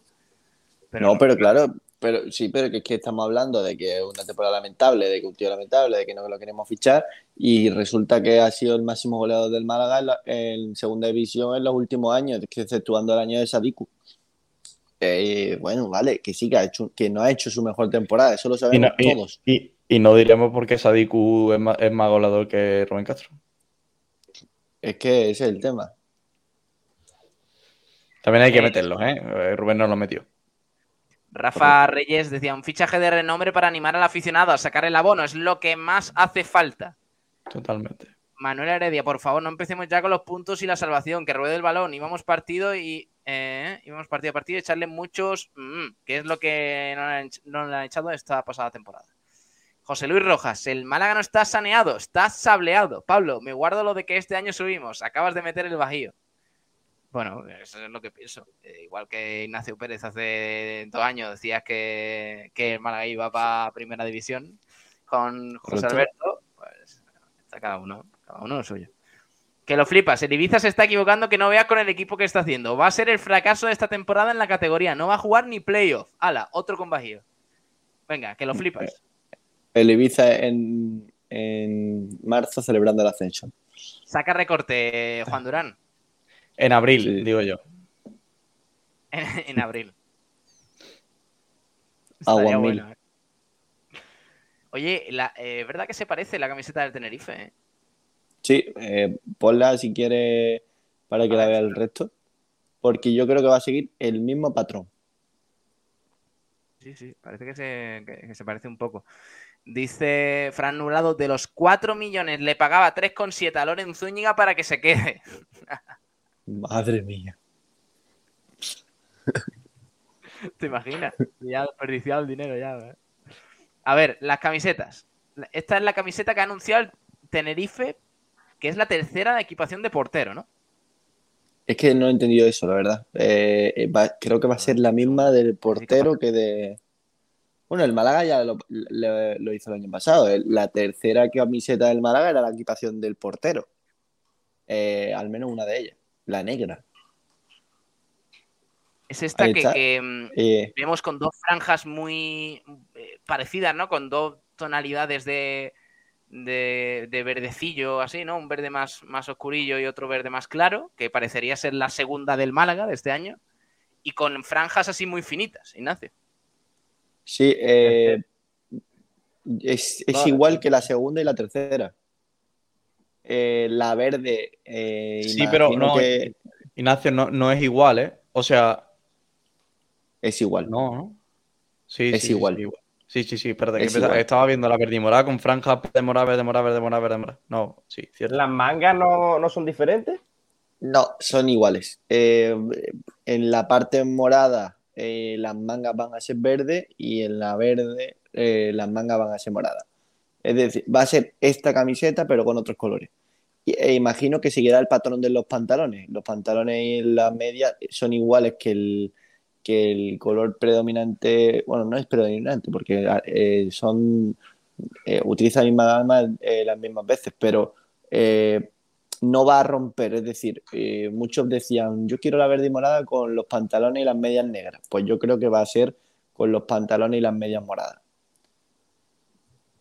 Va a seguir un, patrón muy similar a la camiseta del, portero del Tenerife.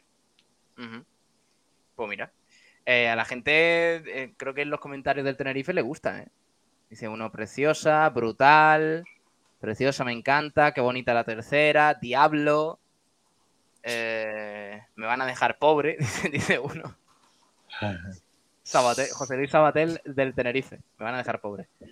Vale. Eh, dice, a ver, decía por aquí Malacas 20. Por cierto, ¿alguien me puede decir por qué no se venden las camisetas de portero del Málaga? Sí se vende, En la sí tienda se no estaban. vende. Creo que sí. Me parece que, que no las vi la última vez que, que pasé por ahí. Bueno, eh, ahora leo más comentarios, ¿eh? Ahora leo más, más cositas, que, que tenemos mucho por ahí. Vamos con el segundo debate del día. La otra pregunta que lanzábamos, eh, que no me acuerdo cuál era. eh, Está bien, está, está- está muy bien, está muy bien, Pablo. Te pregunta. veo, Ah, el dinero. Hombre, hombre, por supuesto. hombre, hombre. En Ndiaye Ontivero, la operación de Ndiaye Ontivero, los 4 millones de euros que ha pagado el Al-Shabaab y que el Villarreal va a mandar al Málaga Club de Fútbol. Y preguntamos en qué debería invertir el Málaga ese dinero. No sé cómo lo, cómo, cómo lo veis vosotros, porque claro, hay gente diciendo que irían a por todas para hacer un plantillón y por tanto ser candidato claro al ascenso, y otros que, dirían, que dicen, vamos a ver, calma, que ese Por dinero cierto, antes, las próximas dos temporadas antes de, interesante. Antes de empezar con el debate, ya hay un equipo que tiene más abonados que el Málaga en, en primera RFF, que es el Castellón, que ha superado los 9.000 abonados. Bueno, pero el Málaga. No, no, sí, sí, digo que Ya, ya. Como- dato. más. como dato, Pero que tenemos más, digo. por ahí anda. Castellón. No empecemos. Eh, Bueno, eh, sobre, sobre Venga. el tema, sobre el tema en Dialle, eh, creo que el Málaga no puede cometer el mismo error. Eh, tiene que, que recibir, cuando reciba ese dinero, tiene que administrarlo muy bien, saber gestionarlo, dividirlo en, en X temporadas, destinar evidentemente un porcentaje al- a la plantilla de esta temporada, pero para mí invertirlo sobre todo en la academia y, y- y poco más. O sea, invertirlo al futuro, eh, a ser inteligente. Y, eh, jugadores para, para la academia, para la propia construcción de la academia, mm, para tapar agujeros. eh, va a venir muy bien, pero hay que administrarlo con cabeza. Y, por supuesto no todo del tirón, porque entonces nos va a ocurrir lo mismo que nos lleva pasando durante todas estas últimas temporadas. Escuché esta frase el otro día y me parece que, la define muy bien. Es que la, riqueza solo es riqueza si está bien distribuida. Y yo creo que el Málaga, la, realidad es que tiene que distribuirla muy bien, eh, estos 4 millones de euros. Creo que tiene que haber un, plus en la plantilla actual. Creo que tiene que haber un seguro en caso de que el Málaga no suba. Creo que se tiene que apostar por la cantera. Creo que se tiene que eh, agilizar lo que es la academia. O sea, hay muchas cosas donde que el Málaga tiene que, que meter dinero. También el estadio por fuera tiene que hacer ciertos retoques que con 4 millones de euros se pueden sustentar perfectamente. Y yo creo que ahí es donde el Málaga tiene que dar un, un pasito, un pasito más. Sobre todo en la cantera. La academia, Que- porque la- la- eh, estoy, le- estoy leyendo mucho, eh, no, el Málaga tiene que guardarse el dinero para otros años, pero es que el invertir en la academia es, es la mejor forma de tener el dinero guardado. Vale, pero yo pregunto, Yo re- ¿lo de- ¿lo de la academia es cuestión de dinero? ¿O de...? Como- Es que no, es que no me parece que sea tema de dinero, porque eh, o sea, los plazos ya estaban marcados. O sea, es, esa, ese trabajo ya estaba previsto que se iba a hacer. Sin embargo, Si no, el Málaga tiene, el Málaga tiene dinero para, para hacer esta primera fase. La segunda hay que verlo, porque ese dinero se contaba con CVC, pero si tú no tienes, eh, si tú no estás en segunda división, ese dinero se congela. Eh, se va a intentar, evidentemente, se iba a intentar llegar a un acuerdo y demás. La primera fase no hay ningún problema, de hecho va a estar lista, yo creo, en octubre, pero ¿y si te surge algún impre- imprevisto y no tienes dinero, no tienes dónde sacar? Pues ahí tienes. Y, y lo que dice Juan, eh, yo recuerdo fichajes del Málaga para la, para la academia, para el filial, que después eh, han servido mucho, como por ejemplo el caso de Keidi Vares. Pues hacer ficha de este, este tipo de fichajes, eh, aumentar un poquito el nivel ahí abajo, eh, convencer a jugadores no por, no por tres duros como se estaba intentando hacer ahora y mirar un poquito a, futuro. Eh, puede ser una opción también, por supuesto. No solo eh, primer equipo, no solo plantilla de esta temporada. Hay que, que mirar más allá, o al menos esa es mi, mi opinión. yo estoy, estoy de acuerdo. Y de hecho al Málaga le ha pasado, le ha pasado eso durante estas temporadas, que, que, por ejemplo el primer año con Caminero tras el descenso a segunda división fue un puñetero desastre. O sea, se endeudó al equipo, la, la cesión de Ndiaye conoció una compra que era millonaria, eh, cosas que, que al equipo lo dejaron prácticamente en la cuneta y que al año siguiente nos vimos en un, en un aprieto gordo. Entonces, bueno, yo, a ver, yo de todas formas, sinceramente, confío en, en que Loren Juarros y, y Quique Pérez no se van a volver locos. O sea, me, da la sensación de que el Málaga ahora mismo está, y espero no equivocarme, ¿eh? pero está en mejores manos. Al menos en cuanto a, a eso, a los movimientos importantes, a, la transacción del dinero, a, que en fichaje no se va. Pues oye, que Loren Juarros tiene algunos jugadores, yo creo que en la agenda, véase el caso de, de como lo tenía con Joaquín Gabilondo, con, con Alfonso Herrero quizás, pero que si no le salen esos jugadores, si se resisten un poco, no le va a temblar la mano en decir, no quieres venir al Málaga, no te preocupes, vamos a por otro. ¿Sabes? Esto es como en la Unicaja. ¿Qué ha pasado? ¿Te llevas a Brizuela? Ah, sí, venga, pues me, me llevo yo al primer jugador que tenía yo en la agenda en el caso de que Brizuela se fuera de mi equipo, que es Cameron Taylor. Venga, y ya está. Y ya no se habla de Brizuela. ¿Os habéis fijado, no? Que fue un día de drama absoluto porque Brizuela se iba al Barça. Al día siguiente, fichaje de Cameron Taylor, ya no se habla más del ficha- de la venta de Brizuela. Y es un drama para la afición del Unicaja porque la temporada ha sido muy bonita. Pero así es como hay que trabajar. Y ya está. Y Hombre, no yo- hay- Sí. Yo creo que, que, que Loren tiene en su, en su lista, eh, bueno, mejor dicho, tiene varias listas. En cada, ella, en cada una de ellas con, con situaciones distintas.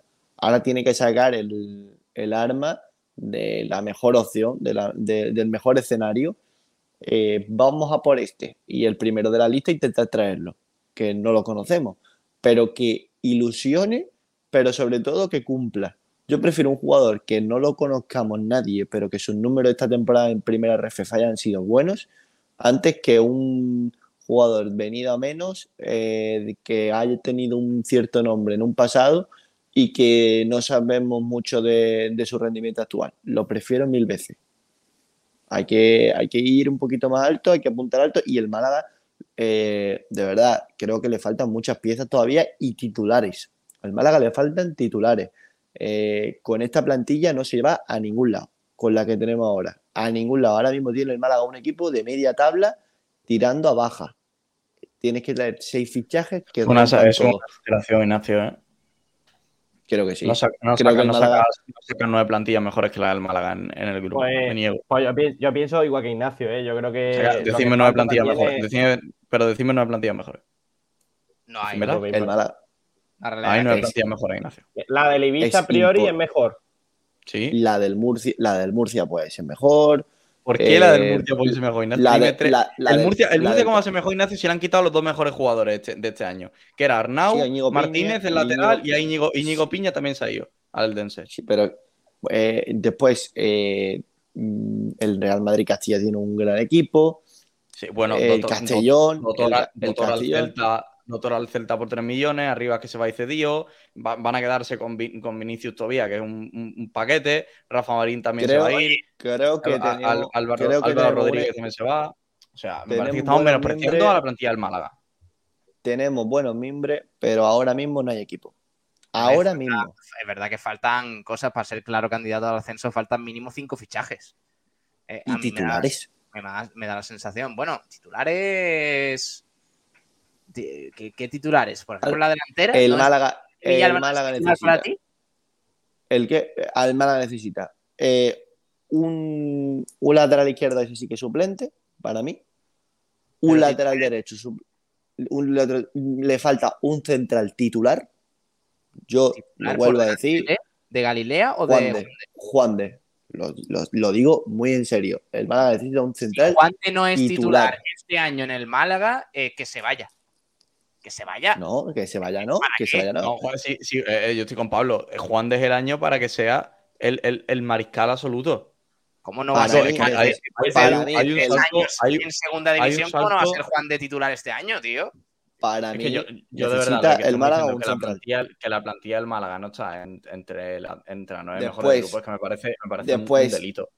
Teniendo a Dani Lorenzo La. Rubia, que han, sido, que han sido una de las revelaciones de la categoría, y son los jugadores que estamos por ver, porque luego tienes a Diony Villalba, que es todos tres delanteros de la categoría por números. Luego también ti- tienes a, tienes a Kevin, que viene de jugar en primera portuguesa, que guste o no guste, es la realidad de Kevin. Kevin, Tienes a Alex Calvo, que ha jugado en, en la sub-19. Tienes a, tienes a Ramón, que, que- que los quiere, que está el Villarreal detrás de él. Tienes a un montón de jugadores. todos los que Joaquín-. Gabilondo, que, se ha meti- que ha sido de los mejores jugadores del, Juan del- mejor filial de Todo- España para mí. Todos O sea- los que habéis dicho son melones por abrir. La rubia es un melón por abrir. Sí, La, eh, supuesto, es un melón por abrir. Ignacio, y siendo Eh, un melón por abrir, pero no siendo un melón por abrir, pero ha sí. sido de los jugadores de revelación de la pasada temporada en la categoría en la que va a jugar el Málaga este no, no, año. no. Ha sido un buen jugador, pero no ha sido el mejor eh, ha jugador de la categoría. No, no. Bueno, pero de los es jugadores un Yo jugador pienso una cosa. bueno. Que hay la buenos rubia- titular, pero la Pero realidad que es la rubia es tu tercer media punta, Ignacio. La rubia es tu tercer El media Málaga- punta. Eh, tu tercer media punta. Eh, para mí, el Málaga necesita un pivote titular. Ignacio, Eh, si ne- necesita, no otro, mismo- otro medio centro. El Málaga no tiene extremos. Pero, Eh, de verdad, un extremo. Pivote un titular, extremo que- eh, Ignacio, pivote titular, si, Juan, si Juanpe y Ramón están bien, ¿tú no los pondrías de titulares a los dos? Para mí, Juanpe no es top de la categoría. No. No es un jugador top de la categoría. Y Ramón, yo que viene lo siento mucho. segunda división no está para ser titular en, Málaga, en el Málaga en primera ¿Sabéis- ¿Sabéis, que, sabéis Ese- quién puede ese ser es el jugador- problema, es ¿sabéis el problema, muchas jugador veces- top en la categoría este año? No, pero. siendo pero todo lo dice- que es y viniendo de lo que viene, Genaro. Por su limitación, por lo limitada que Está- también es la categoría y por, y por lo que se va a jugar. Estáis muy, muy equivocados. Muchas veces, eh, cuando estábamos en segunda división, queríamos fichar a Descartes de primera porque venía de primera. ¿Qué pasa? Que como él venía sin jugar, el jugador de primera no era bueno en primera y tampoco era en segunda. Pues esto pasa lo mismo. Yo prefiero fichar al mejor jugador de primera RFEF que al peor de segunda. 100%, mil por mil. Y que Juanpe venga de jugar en segunda división, a mí no me transmite ninguna confianza. Ninguna. Eh, hay que verlo, por supuesto, vamos a verlo. Pero de por sí, el hecho de que venga de segunda división no me transmite ninguna confianza. Tampoco me la transmite Sangali. Tiene un historial de lesiones bastante complicado. eh, es un futbolista que todos sabemos su calidad, pero a ver cómo se adapta a un esquema en el que no juegan con un media punta. Yo creo que, y, y después la, rubia Lorenzo Creo Kevin, estáis poniéndolo por las nubes y no, pues creo no, que nadie le hay que verlo. pero hay una realidad de ellos tres, y tú lo sabes perfectamente, que Dani Lorenzo ha sido titular en el Mérida, que ha quedado eh, a punto de jugar playoff, que la rubia también ha tenido muchísimos minutos en el Mérida a punto de jugar playoff, y que Kevin viene de jugar 20 partidos, 15 de 18, 20 partidos, ha jugado mil, mil y pico minutos en la primera división portuguesa, que tiene bastante Que sí. más nivel que la primera red. Y eso es algo que Que no sí. lo va a quitar nadie. Y, y lo que no podemos decir tampoco es que el Málaga es el mejor equipo de la categoría, porque no lo pienso, pero tampoco podemos vender aquí que el Málaga no está para, para quedar mitad tabla baja. Eso es una mentira. Y eso es Yo- querer ahora mismo- eso, es cosa, infravalorar la plantilla. al Hombre, contrario Ignacio, de lo que ha dicho, Sabes perfectamente lo que va a firmar el Málaga. al contrario de lo que ha dicho. Ignacio, eh, al contrario de lo que ha dicho Ignacio, de que faltan cuatro o cinco titulares, eh, yo creo que titulares, como tal, si, si pusiéramos un 11 ahora ideal del Málaga en primera RFF, para mí no falta ninguno. Quizás un extremo, un extremo puntero de la categoría. Puede ser. Mm, Te lo puedo comprar. Eh, pero ni, ni un 9, porque la realidad es que el Málaga no va a encontrar ningún 9 mejor que Diony Villalba ni Roberto para la categoría. Sí, Eh, lo puede encontrar. si acaso ejemplo- que, que- si acaso que dé otro, otro perfil a Diony y Roberto, pero mejor que estos dos, para mí no. En el centro del campo, mejor que Ramón, Juanpe, mm, Dani Lorenzo, eh, Sangali y todo esto, no los va a encontrar. Centrales mejores que. Bueno, mejor que Galilea, no sé porque no lo tengo muy controlado. Mejor que Juan de, yo creo que no lo va a encontrar, a no ser que Juan de mm, se, se le haya olvidado jugar al fútbol.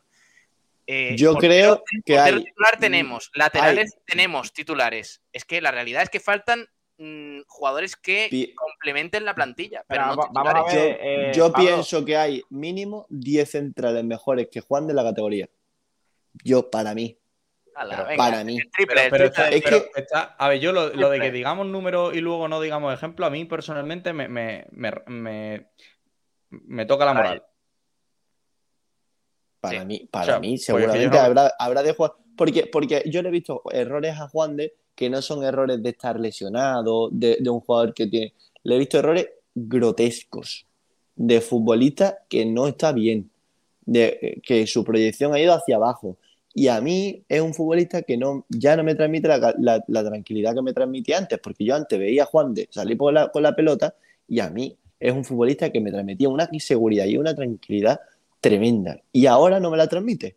Entonces, yo ficharía a un central que haga competencia con Juan de, que yo no estoy diciendo que venga sí de se va a hacer. titular. Pero Ignacio, si yo, no se de- va a hacer. yo, no, yo no digo que venga de titular indiscutible, porque no. Pero Claro, creo que si jugador viene un tiene que venir titular Está indiscutible, pero Ignacio, titular es que al estás pidiendo cosas que se van a... que Estás pidiendo No, cosas no, que se van a hacer. El Málaga va a firmar si un viene- central. si viene un central que sea del mismo nivel. Y entonces creo que va a jugar por delante de Juan de, porque es que Juan de no está bien. Ojalá esta temporada Juan de me haga así, se gire a gol alto Pero y no, nada, pero- cállate la boca. Ojalá. Pero, Pero, pero, el tema, Ignacio, es que, es que lo creo. estamos de acuerdo, pero es que yo, yo no creo. Bueno, no es que crea o no, es que no podemos esperar que los jugadores den el nivel de la pasada campaña. No es lo que puedes esperar. La realidad no es esa. Ju- Juan de ha dado un nivel ah, top en segunda división, cierto. Ha dado un nivel Lo, horrendo, horrendo en segunda división, cierto. Pero es que es el momento y con la edad que tiene Juan de, de que no siga dando pasos para atrás y de un paso hacia adelante. lo que no podéis esperar es que un futbolista que no da un rendimiento en segunda división lo tenga que dar en, en primera reflex Es por que el simple Juan de hecho lo de que es primera. Pero es que Juan de ha dado el nivel en, segunda dado. ¿Cuándo? ¿Cuándo? ¿Cuándo? El, año, Ignacio, el año que debuta con Pellicer, Cuando llega a ¿Cuánto, Pellicer. cuánto eh, hace de eso? Dos años. Hace dos años, Ignacio. Dos, tres años. Ha tirado casi un año. Dos, tres años. Dos, tres años. Y luego, bueno, eso- luego, eh, Ignacio, el- el año que debuta con Pellicer y el siguiente. Sí, que, eso- que, que no son malos, que no son malos años. No, no, Pero no, es que sea- no, Ignacio, no digas no son Pero malos. la temporada, son muy buenos la, temporada, la, la temporada de Juan de con José Alberto es Lamentable. malísima. Y la Malísima. temporada esta ha sido el peor central del Málaga. Es ronda. El horrenda. peor. El peor de la categoría. el peor central del Málaga ha sido Juan de, desgraciadamente, porque es que Juan de, de verdad, que es un profesional como la copa de un pino y un- una persona magnífica. Y ojalá fuese el capitán del Málaga de aquí a 20 años, porque de aquí a 10 años, porque sería la mejor noticia para todo. Un chaval de la cantera, que tiene cabeza, mm, que tiene buena salida de balón. Es que yo soy el primero que quiere que Juan de triunfe en el Málaga. Pero creo que a día de hoy Juan de no está para ser titular en el Málaga. Lo creo y casi que lo afirmo. Pero hay que verlo. Hay que verlo. Yo no, yo no estoy tranquilo con eh, Galilea Juan de, Musa y Andrés Caro de, Es que eso no de va- no se suplente y, otro, y, otro, y otro más suplente. Que eso no se va a quedar así. Lo que el Málaga ha firmado Yo un central de nivel para, para que compita con Galilea y con. Un central veterano de la categoría, sí lo fichaba, pero ya está. No, yo no fichaba mucho más, ¿eh? Y, y Yo- luego yo personalmente. me quedaría con Juan de, con, con eh, Galilea, con este central que digo y con Musa confiando en que, en que chaval, que yo- parece que está haciendo una buena pretemporada de momento. Y, y quizás Andrés Caro, pero tampoco, o sea, quiero decir, no se puede tener seis centrales para dos posiciones. Para mí, para mí, para mí, Musa tiene que. En cuanto a lo que tiene nivel de proyección, si el chaval tiene minutos y juega al nivel que, que tiene, tiene que terminar como uno de los centrales del, del Málaga Club de Fútbol. No sé si titulares, pero sí con, con muchos minutos. Porque a mí personalmente me encanta, me encanta eh, Musa, creo, el- creo del potencial que tiene, de- del jugador que es, de las condiciones físicas. Y a mí de verdad me parece que, que Musa, si juega, tiene minutos, se le da confianza y le respeta las lesiones, pues es un jugador que, que realmente nos dé mucho, que, mucho en Ahí, ahí veo yo realmente dos opciones. ¿Qué, qué haces? Eh, ¿Esperas a, a Musa, por así decirlo? ¿O fichas a un, a un tío que sea top de la categoría y le vas a quitar minutos a Musa? No, pero no es que. No, al final, eh, lo de quitarle unos minutos es, es un poco ganárselo. Al final, Cristian también tenía laterales por, izqui- por izquierda. Aprovecha su momento, porque al momento de Musa llegará en la temporada, tendrá su oportunidad y si, y si la aprovecha, se quedará. A mí lo de firmar un, un central más, la verdad es que no me. eh, digamos, no me quita la misma idea de que Musa va a, ser, va a terminar siendo un jugador muy importante en el Málaga a un plazo de tres años. Yo no descarto Sí, que sea yo- titular esta temporada, ¿eh? Yo estoy convencido que si el, que si el Málaga confía en Musa, en, en tres años, en tres años sea el- uno de los tres titulares del Málaga. A plazo de tres años, ya digo. ¿eh? ¿Qué edad tiene Musa? 21, ¿no? 21, sí. 2021. Del 2000 creo que era. No, antes, eh, 2000. temporada, como dice Francis Rumamor, tiene que ser importante, Musa Diarra. Yo Pero creo Musa que lleva dos pretemporadas muy buenas, ¿eh? Y sin minutos. Musa tiene 21 años, de 20 de enero de 2002. están teniendo aquí un debate en el chat sobre Cristian. ¿Creen eh, algunos como eh, Manacas, creo que Manacas 20, Jaime, está hablando de que. Pellicer debería utilizar a Cristian de extremo. Con Cristian hay un problema y es que no encaja en el esquema de Pellicer. Sí encaja. Como que no encaja. Para mí no me encaja. Porque yo creo que Pellicer va a jugar 4-2-3-1. Pero, Cristian pero Cristian ha jugado de lateral Sí. en defensa de cuatro, ¿eh? Sí, Cristian pero no de es, lateral no es su un- posición. es un buen futbolista. O sea, De ¿tú hecho, creo, creo, creo que de su interior por la izquierda no lo metería, Juan. No, no, no, no, no. no. Cristian para mí en 4 en 4-3-1, en 4-3 no encaja. Para mí la formación de Cristian es eh, 5-3-2, mm, 5-4, Juan, bueno, Cristian. 5-4, en línea de viendo el 5. A mí Cristian me gusta lateral, eh, a mí puede me ser gusta de los mejores laterales que hemos visto en laterales izquierdos que hemos visto en el Málaga en los últimos años. ofensi- ofensivamente es una barbaridad. Pero la vuelta va a ser muy complicada. En defensa No, no, pero no lo ha hecho mal. ¿eh? no, no lo ha hecho mal en defensa. En ¿eh? defensa no lo ha hecho Sí, mal. pero, Y- y- pero- pero Pellicer- Pellicer 5 siempre. Pellicer tiene muy cinco. claro que Cristian, si quiere progresar, eh, su carrera está eh, siendo lateral. Si Cristian, Cristian como extremo no me parece un futbolista que pueda despuntar, porque no es tan rápido como otro, no tiene ese, ese, de- ese descaro, no tiene, eh, no tiene un excelente regate. Eh, eh, es mejor cuando aparece desde atrás y sorprende y tiene buen centro y demás. Creo que es mucho más aprovechable como lateral que como, que como extremo. Y creo, y lo que sí creo es que el Málaga necesita un lateral izquierdo. Porque si Cristian- sí, pero se Cristian- lesiona, oh, Cristian tiene que evolucionar mucho en, en una línea de 4. Un jugador que aún, aún está muy verde en ese esquema. Y que no creo que veamos al mejor Cristian a corto plazo en si el Málaga empieza a jugar en línea de 4. Porque es que no es su posición. Cristian es carrilero. Y tiene, y tiene, que, y tiene que formarse como lateral. es mejor como carrilero, pero en una línea de cuatro no la ha hecho O mal. sea, no va a ser, no va a ser Víctor Olmo eh, en línea de 4, pero no, va, no vamos a ver al Cristian que hemos visto, por ejemplo, Vamos, recuerdo Ya le, ya de- habría gustado a Víctor Olmo dar una décima parte de lo que ha dado Cristian como lateral. Sí. Ya Sí, pero me, me refiero que no vamos a ver al mejor Cristian a corto plazo porque no es su posición lateral ni donde ha estado mejor este último, este último año. Bueno, a ver qué dice la gente sobre la segunda pregunta que lanzamos. eh, eso de en qué eh, invertirías el dinero de, de Diaye Ontiveros, de esa operación del Al-Shabaab, los 4 millones de euros que le van a llegar al Málaga. Dice Boquerón 100% en terminar la academia de una puñetera vez y reforzar el equipo. Estrujado 85, en traer a todos esos trabajadores despedidos, sed justos. Eh, José Manuel, una parte para reforzar al equipo, otra para avanzar más en la construcción de la academia y guardar algo para el futuro por si la cosa no sale bien. Que esto depende todo de si la pelotita entra o no. En este negocio el gastar más no te implica que, las, que la cosa salga bien. Ya lo decía, ya lo decía Manolo Gaspar. Pablo, una cosa, los despidos de, del ERE, eh, ¿cómo está pensado pagarlos? Pues la verdad es que no sé cómo funciona, pero entiendo que, que el Málaga, tema finiquito y eso no, o sea, tiene que, tendrá que pagar muy poco porque por el expediente de regulación de empleo, pues, pero no, no sé, no sé cuánta será la cuantía ni, hay que, hay que decir, hay que decir que del ERE, sobre todo la, la- lo- los nombres gordos, eh, han pedido ellos salir, ¿eh? en la gran Sí. mayoría de casos. No es solo que el Málaga le ha echado, le han echado, en muchos de los casos han sido ellos los que han dado un paso hacia adelante y, y han pedido salir. Entonces, Eh, parte de esos, de esos 4 millones, por así decirlo, no van hacia el ERE, ¿no? O irá, si va, una mínima parte. habrá que puede ser. preguntarle a... No, descarte- a no, esta desca- eh, no descartes, ¿eh? Aún No. así, eh, eh, el Málaga no puede contar con, uno, uno- con, con un dinero que no tenía. Entonces, y, menos José María Muñoz, que en ese aspecto el Málaga no ha tenido ni un solo problema en los últimos años. Mm, No se ha gastado más de lo que tenía. Por lo tanto, yo creo que eso estaba más que controlado.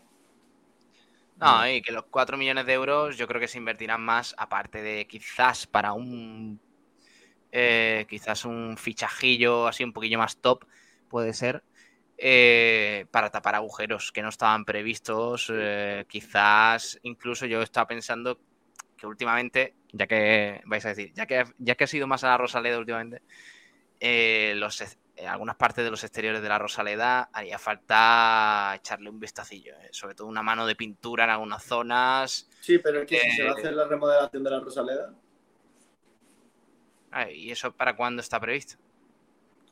Hombre, si como muy tarde en 2030. No, Pero bueno, en es 2030 una- tiene que estar preparado. O sea, que Claro, tiene que estar por lo menos 2030 3-4 tiene que años antes. Claro, 2026, Es que- 2027. es complicado también el asunto. Bueno, eh, también decía, decía por aquí Isma Serrano, eh, lo invertiría en pagar el finiquito al incompetente prepotente del administrador judicial. Sayonara, baby. Madre mía. Por cierto, 4 millones de euros que debía Altair. O no, Que más, ¿no? No, no eran Bueno, sí, ocho entre, bueno, entre, entre otras cosas. Digo, vaya, para, como información ahí. Oye, Dice con Isma nada que es amigo mío, ¿eh? ¿Eres amiga de Isma? Siempre. Ah, vale, vale. Malacas 20, estoy de acuerdo, no es lateral ni extremo, encaja perfecto en el carrilero, pero el problema es ese, que Pellicer no va a jugar con carrilero. Javi Mel, pero en ese esquema entonces encaja mejor de extremo Cristian. Recordemos que su explosión fue con goles y asistencia de extremo en dos o tres partidos. De, de hecho, me parece que debutó contra el Lugo. Eh, ¿No, Juan? Me parece que debutó como titular contra el Lugo y, y en, Sí. el- en los primeros minutos marcó y, y luego dio una asistencia, de hecho. Debuta de extremo en 4-3-1, si no recuerdo mal, con Mel. Un 4-1-4-1, no recuerdo bien el esquema, pero debuta de, de- por izquierda. De extremo, con un lateral- con un lateral atrás. gol y después le dio la asistencia a Rubén Castro. Sí, y luego ya pasa al Málaga a línea de 5 y se incorpora como, como carrilero y asienta cierto. definitivamente a Javi. Una asistencia que eh, hace buena Rubén. Con un control extra- extraordinario y un golazo. Bueno, es una presión, ¿no? venga, Un- vamos. una presión Eh, rara. ¿no? vamos a darle más mérito a Rubén Castro cada vez que hablemos de, de algo que le pueda rozar un poquito. Venga, vale, Es una realidad, ¿no? Rubén Castro, sí, sí. Eh, dice Sebastián, ¿tiene que pagar el Málaga por el ingreso a Hacienda? Pues. pues, Hacienda somos todos. Administrador, paga ya. Hacienda somos todos. Admin, paga ya. Lo, lo, lo. Hostia, esta pregunta no me la imaginaba. ¿Se está yendo el administrador judicial a Andorra para recibir ese dinero y no pagar impuestos? ¿Por qué el administrador judicial tiene una cuenta bancaria en Suiza? Por favor, no hagamos bromas de esto porque la ¿Por gente qué? después se lo cree. ¿Pero por qué Quique Pérez ha comprado un, uno de estos de esquí, tío? O sea, que- ¿Por, por qué, por, qué, por qué el administrador judicial tiene una casa en Ginebra? eh, pero, pero vamos a ver, eh, ¿qué hace José María Muñoz desayunando con The Gref? O sea, ¿esto qué es? Estamos, esta- estamos de broma, ¿eh? Broma. Pero José María, sal de ahí. Eh, dice, dice por aquí Ansu Fani, decía que Ignacio, estás desatado. Cuidado. Cuidado con Ignacio, como cuando se suelte la, la correa y empieza a decir que el Málaga va a ascender de manera directa en febrero. Eh, cuidado, eh. Nunca, nunca olvidaré, siempre que, que recordamos esa frase, pongo en contexto lo que fue eso. Fue un noviembre de 2022. Después de ganar a Las Palmas, ¿no? El Málaga gana la Palma 2 a 1. Con Después golazo de. Sekugasama. No, después remontar, no. 1-0, 1-1, 2 a 1. 2-1 in extremis. Hacemos un blanque azul como de costumbre, Pablo Gil y Juan Durán. Aparece Ignacio Absolutamente dice- cachorros. y dice: Bueno, el Málaga próxima jornada Burgos, el plantillo. No, no, primero, primero Juan, primero eh, puso, empezó a hablar de la gente. En plan, ¡Qué ambientazo en la Rosaleda! De verdad, qué, qué guay está ser malaguista, en serio, de verdad. Es Este que- es que el es lo ambiente mejor que hay. Sí, el ambiente aquel día fue el, el el mejor que yo he vivido día mucho tiempo. bueno. Y dice, y dijo, yo voy a decir una cosa. No, ¿cómo, cómo es lo que dice Ignacio?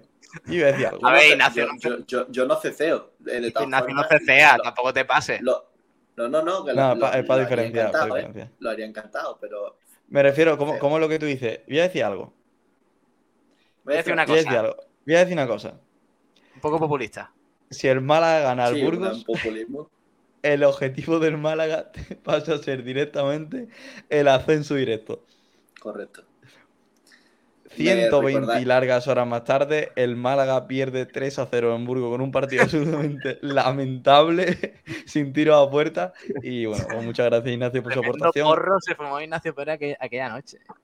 Eh, os voy a recordar otras palabras que dije eh, en un blanquiazule, en el que estabais hablando de qué tal, de que el Málaga, y, vi- y dije dos cosas.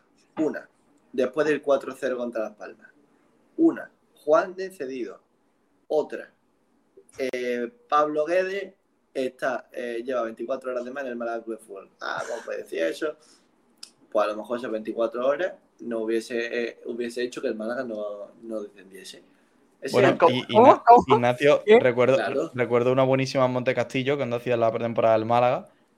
Eh, Sergio metiendo cosas en el maletero del coche, Ignacio y yo mirando a Guede que estaba sentado en el, auto, en el autobús del Málaga con las piernas puestas para arriba. Y me dice Ignacio, Juan, tengo la sensación de que Guede no va a durar aquí nada. Y yo le digo, tío, no se haga feta, no sé qué. Y, hijo- y el cabrón acertó, ¿Verdad? acertó, dice, y no que duró- acierta. Hay veces que acierta. Desgraciadamente. Eh, dice, mm, eh, eh, dice José del Monte, pregunta, ¿qué hace José María Muñoz organizando un nuevo modelo de la Kings League? ¿Qué hace José María Muñoz como presidente de la Kings League? Andorra. Fi- fi- firmando, firmando a, a Cés Fábregas. Sería una buena Bueno. línea, línea de negocio, ¿eh? Intentar entrar en la Kings League. Sí, claro, claro. Sí, suerte. Eh, José del Monte también te pregunta, Ignacio, ¿qué pregunta sería? ¿A quién elige? ¿Rubén Castro o Paquito de la Torre? Uf. Eh. ¿Quién es Rubén Castro? No esperaba menos, no esperaba menos. Eh, dice Ferro Barnet, eh, Roberto, excelencia de la temporada. Cuidado, ¿eh? Yo tengo esperanza en Roberto, ¿eh? Sinceramente. Que lo flipa. Ignacio, pivotes no van a venir más. Pues debería. Eh, Es que Ansu no es que eso es lo que debería venir. Debería venir y salir uno. Porque Genaro no puede ser, no, para mí, no puede seguir en el Málaga. Después de la temporada pasada, está muy marcado. Es cierto que él ha querido seguir, el Málaga quiere que siga, es un futbolista que a lo mejor es válido y ojalá se eliminen todas las que, que, que ocurrieron el año pasado. Pero a mí es un futbolista que no me termina de convencer. No, a mí tampoco, pero, pero Ignacio me parece muy, muy valiente por parte de Genaro quedarse en el Málaga. También muy, muy valiente por parte del Málaga el, confiar en Genaro. Y te lo digo de verdad, me parecería un cambio de, de estima, yo creo, del malaguismo si Genaro consigue asentarse en el Málaga Club de Fútbol en el sentido de dar buen nivel. Y además hablaría mucho de, de- de la persona que es. ¿eh? Si Genaro consigue eh, cambiar los pitos a Rosaleda por aplausos, yo creo que es de digamos, las reconversiones más grandes que se ha visto en un jugador del Málaga. Y hablaría mucho de Genaro como persona también. ¿eh? Eh, dice que a Juan de hay que cogerlo de la pechera, pero ese chaval tiene cualidades. A ver, es que Juan de es bueno. Lo que pasa que, pues, es un poco pecho frío, es la realidad. A ver, Juan de, dice Málaga 20, Juan de es titular. El problema es que de 38 partidos te va a jugar 15. Pues Pues entonces, ya, tiene, pues ya tiene un problema. entonces aquí hay un problema, sí. Eh, Clement dice, Juan de no tiene nivel para ser titular en, en el defensa central. Y porque no andaluz que también comenta que centrales dudo que vengan más. O sea que, entonces Sí, ¿eh? estamos, estamos buenos. No va a decir venir. Sí, Que a- vuelva Brandon, dicen por aquí, Brandon Thomas. Rafa Reyes dice, Brandon Thomas al menos corría. Ah, echan que- de menos en algunos sitios. Jaimel, lo acabo de mirar. Brandon Thomas metió el año anterior nueve goles en 100 minutos, menos que Rubén, en 100 minutos menos que Rubén Castro. Rendimiento similar. No se puede decir que uno fue bueno y el otro no. En ningún momento hemos dicho aquí que Brandon Thomas fuera bueno, la verdad. A mí me pareció un pollo sin cabeza, sinceramente. No era, no era mal jugador. No era mal jugador, pero claro, luego por lo que sea. Eh, ¿Qué nos faltaría para acabar de confeccionar esta plantilla? Ignacio Pérez. ¿Cuántos jugadores le hacen falta a este Málaga? Mi opinión, Dos laterales, dos laterales. mi opinión, ¿no? Yo- Estamos todos de acuerdo, yo creo, en esto. ¿eh? Un portero No, suplente. fuera, Ala, fuera. ala, Para ala. mí, un, un portero suplente, un lateral izquierdo suplente, un lateral derecho suplente, un defensa titular, un ¿Van medio cuatro? centro. Cinco. Me voy a quedar ahí. Un extremo y un delantero. Siete fichajes. Vamos, Para más mí de medio equipo.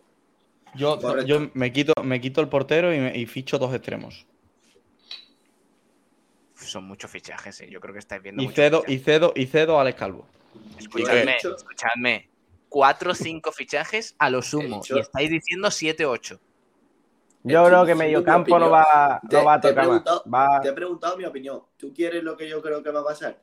Va a ¿Qué va traer a un lateral izquierdo, va a traer un lateral izquierdo, un lateral derecho, o sea, perdón, un lateral izquierdo, un central, un extremo y un delantero.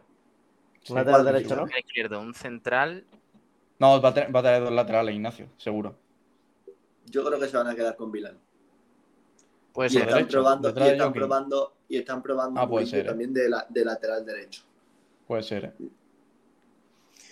Bueno, eh, a, ver, a ver qué pasa con, con el Málaga. Hay muchas incógnitas, pero es verdad lo que, lo que comentó Ignacio, que, que el- la dirección deportiva se ha tomado un parón ¿eh? Eh, en cuanto a los fichajes. Lleva, Sí, bueno, lleva un par de de semanas hecho- sin, sin haber novedades.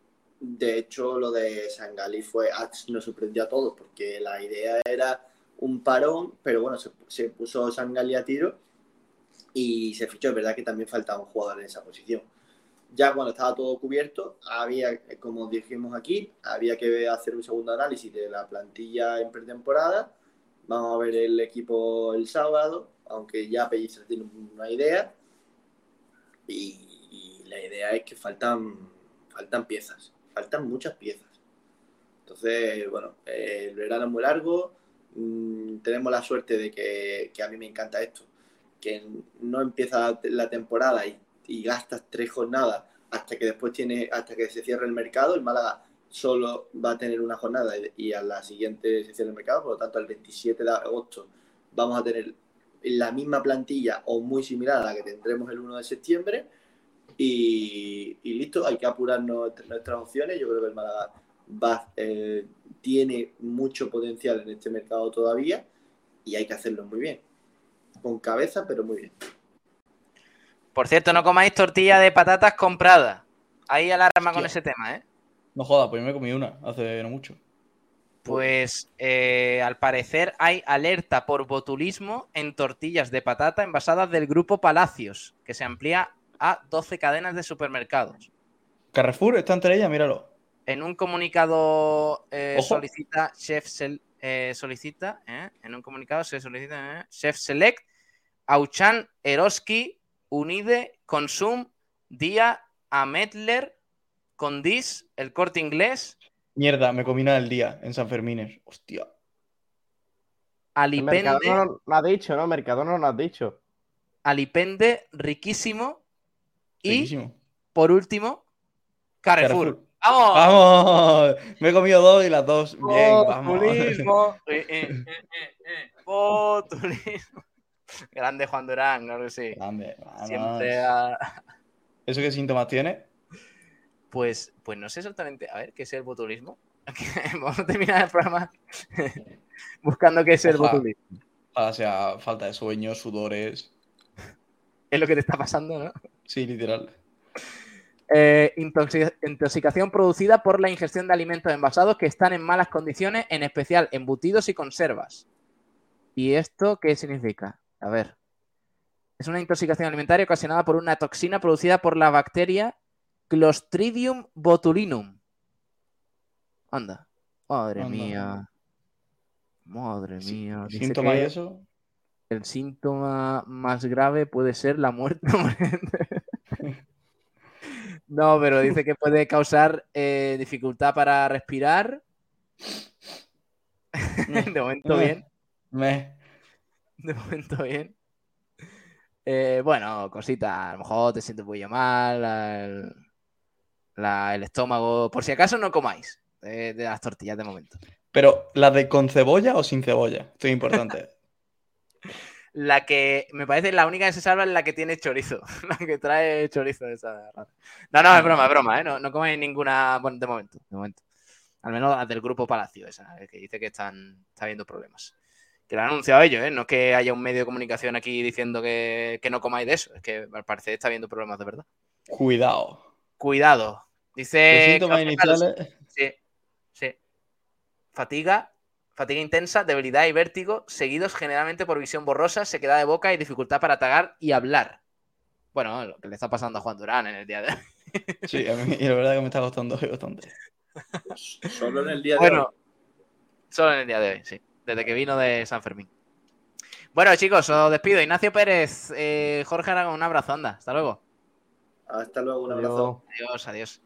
Eh, dice Javi Mel, síntomas, te vuelves pelirrojo. Mierda. Mierda. Y que estás pálido, dice Adri. No, no, hombre, estoy bien, buen color tengo. Por favor. Eh, está Javi Jiménez por aquí, no sé si me oye. Hola Javi, Buenas, ¿qué tal? ¿qué, qué tal? ¿Cómo estás? ¿Todo bien? ¿Estás pelado, eh? Bien, bien, aquí estamos. Me he pegado un peladillo, sí, el pelado de las vacaciones del verano, ya. Bien, Para está cómodo. Bueno, hay que hablar de estamos de- Unicaja, eh, Sí. Javi y Jiménez, porque hoy en Unicaja, bueno, ha confirmado la, eh, la Liga Endesa, eh, se ha confirmado la fecha de la disputa de la Supercopa de, de España, que será el 16 y 17 de septiembre, ese fin de semana, en Murcia, en el Palacio de Deportes de Murcia. El Lucas Murcia va a ser anfitrión, por tanto, va a jugar la Supercopa junto al Barcelona, al Real Madrid y al Unicaja, por entiendo que por ser campeón de, la Copa del Rey. ¿Qué te parece, Javi? Bien, bien, bueno, la verdad que es un torneo mm, muy apetecible de jugar, formato A4, en el que Unicaja yo creo que, bueno, que eh, si más o menos mantiene el nivel del año de la temporada pasada, más lo que pueda mejorarle, eh, lo la mejora que le pueda meter Ivonne Navarro, yo creo que un torneo que Unicaja puede verle la cara.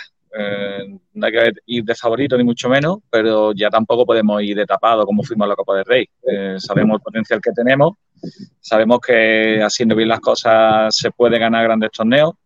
Eh, entonces, con mucha humildad, pero sin renunciar a nada. Yo creo que se puede hacer algo bonito en Murcia.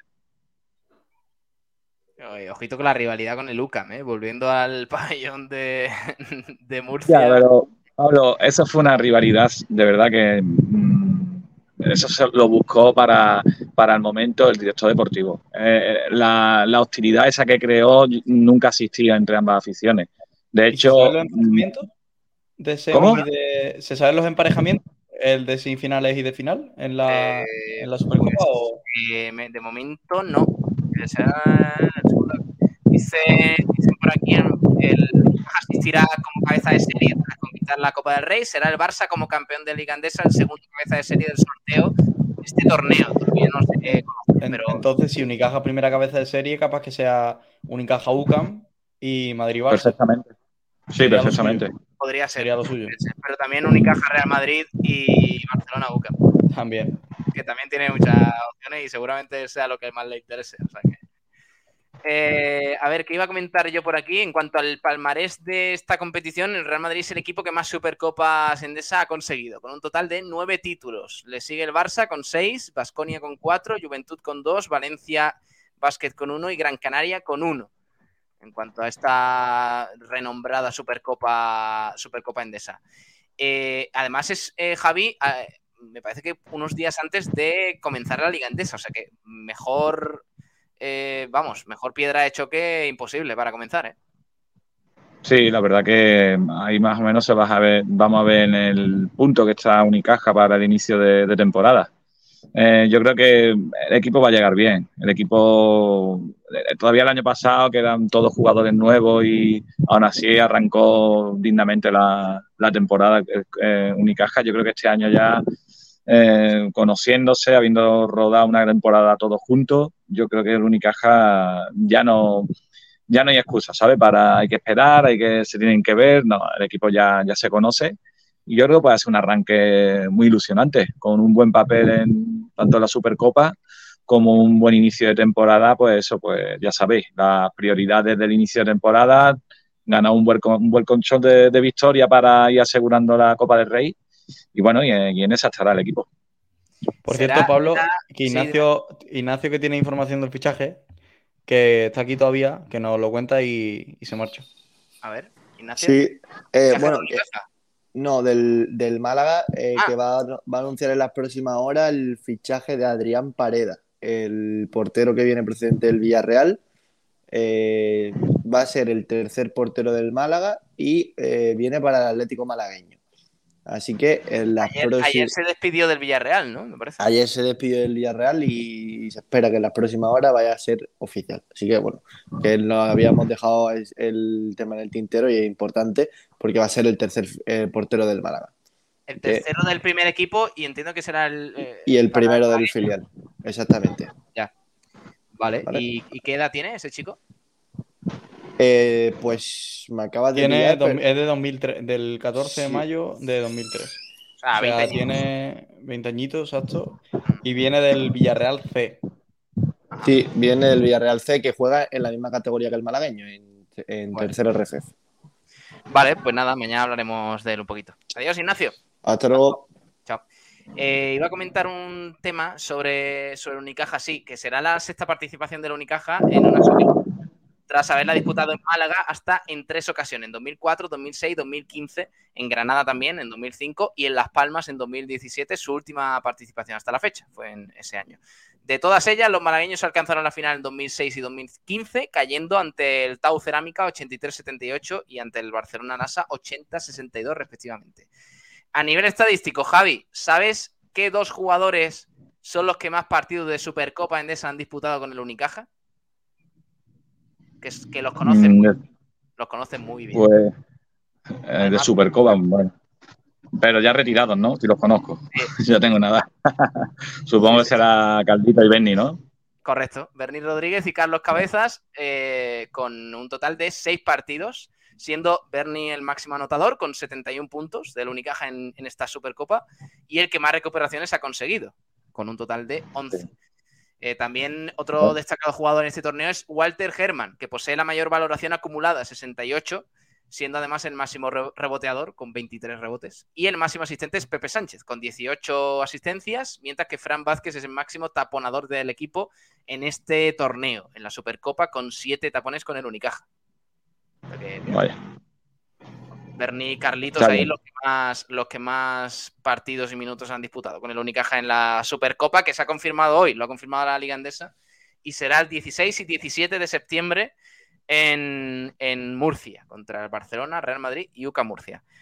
Eh, veremos si está Cameron Taylor ahí ya a tope, ¿no? Porque, claro, Sí, yo creo que va a llegar bien. Eh, yo creo la- el acople de Cameron Taylor no va a ser tampoco muy, muy complicado. Un jugador que sí, sí tendrá que cambiar mentalmente eh, el rol que tenía en Girona, el rol que va a tener aquí.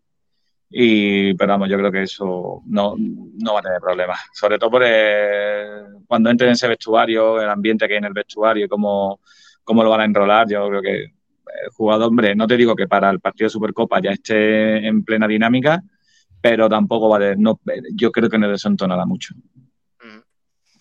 Ganas de verlo, ¿eh? ganas de ver a Cameron Taylor, también al resto de jugadores, y veremos si estará Tyson Carter, que es la única duda y la principal incógnita que tenemos a día de hoy en el, en el Unicaja, si renovará Tyson Carter su contrato con el, con el equipo.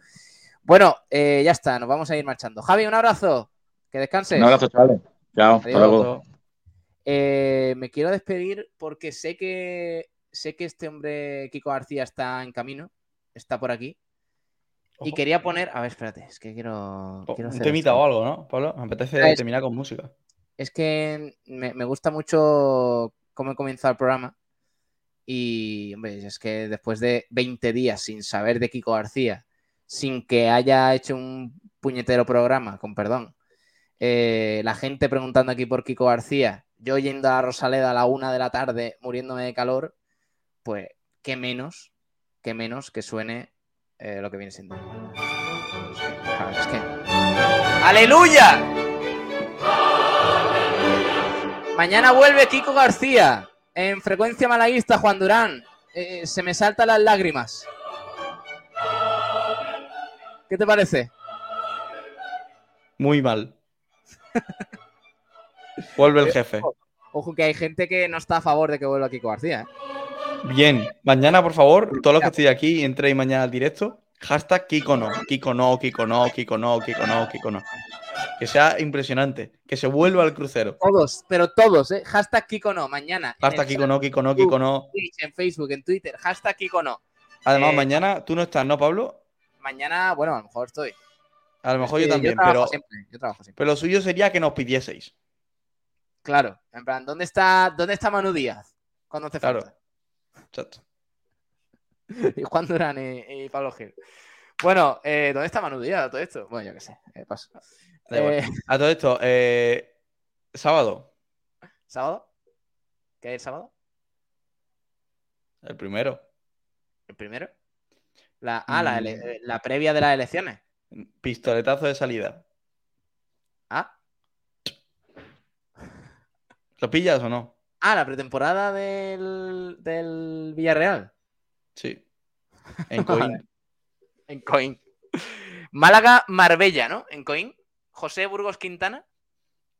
Sí, algo sí, José lo en la tele, sí. Di- 10 euros, 10 euros la entrada. 10 euros la entrada, prensa no paga, Pre- claro, me- no ha jodido, claro. o lo que sea. ya, me, ya me jodería. Eh, eh, Sport Direct Radio. YouTube, Twitch, Facebook. Desde 89.1. Sportdirectradio.es. Eh, TuneIn, todas partes, ¿no? Ahí estamos. La hora del partido, siete y media. Siete y media. Vale. O sea, la gente que vaya allí a Coin podrá ver a un pelirrojo, ¿no? Depende del jefe. Dice Rafa Reyes que eh, a qué hora es el partido del Málaga del sábado, a las siete y media, ¿no? Sí, siete y media. Pues ya está. Mañana hablamos un poquito más de ese partido. Adiós, Juan. Un abrazo. Hasta luego, Pablo. Un abrazo. Adiós, chao a todos. Mañana a las 12 volvemos con frecuencia malaguista, ya con el señor mayor. Y ahora os quedáis con el resto de la programación aquí en Sport y la Radio. Un abrazo a todos de mi parte. Hasta mañana. Adiós.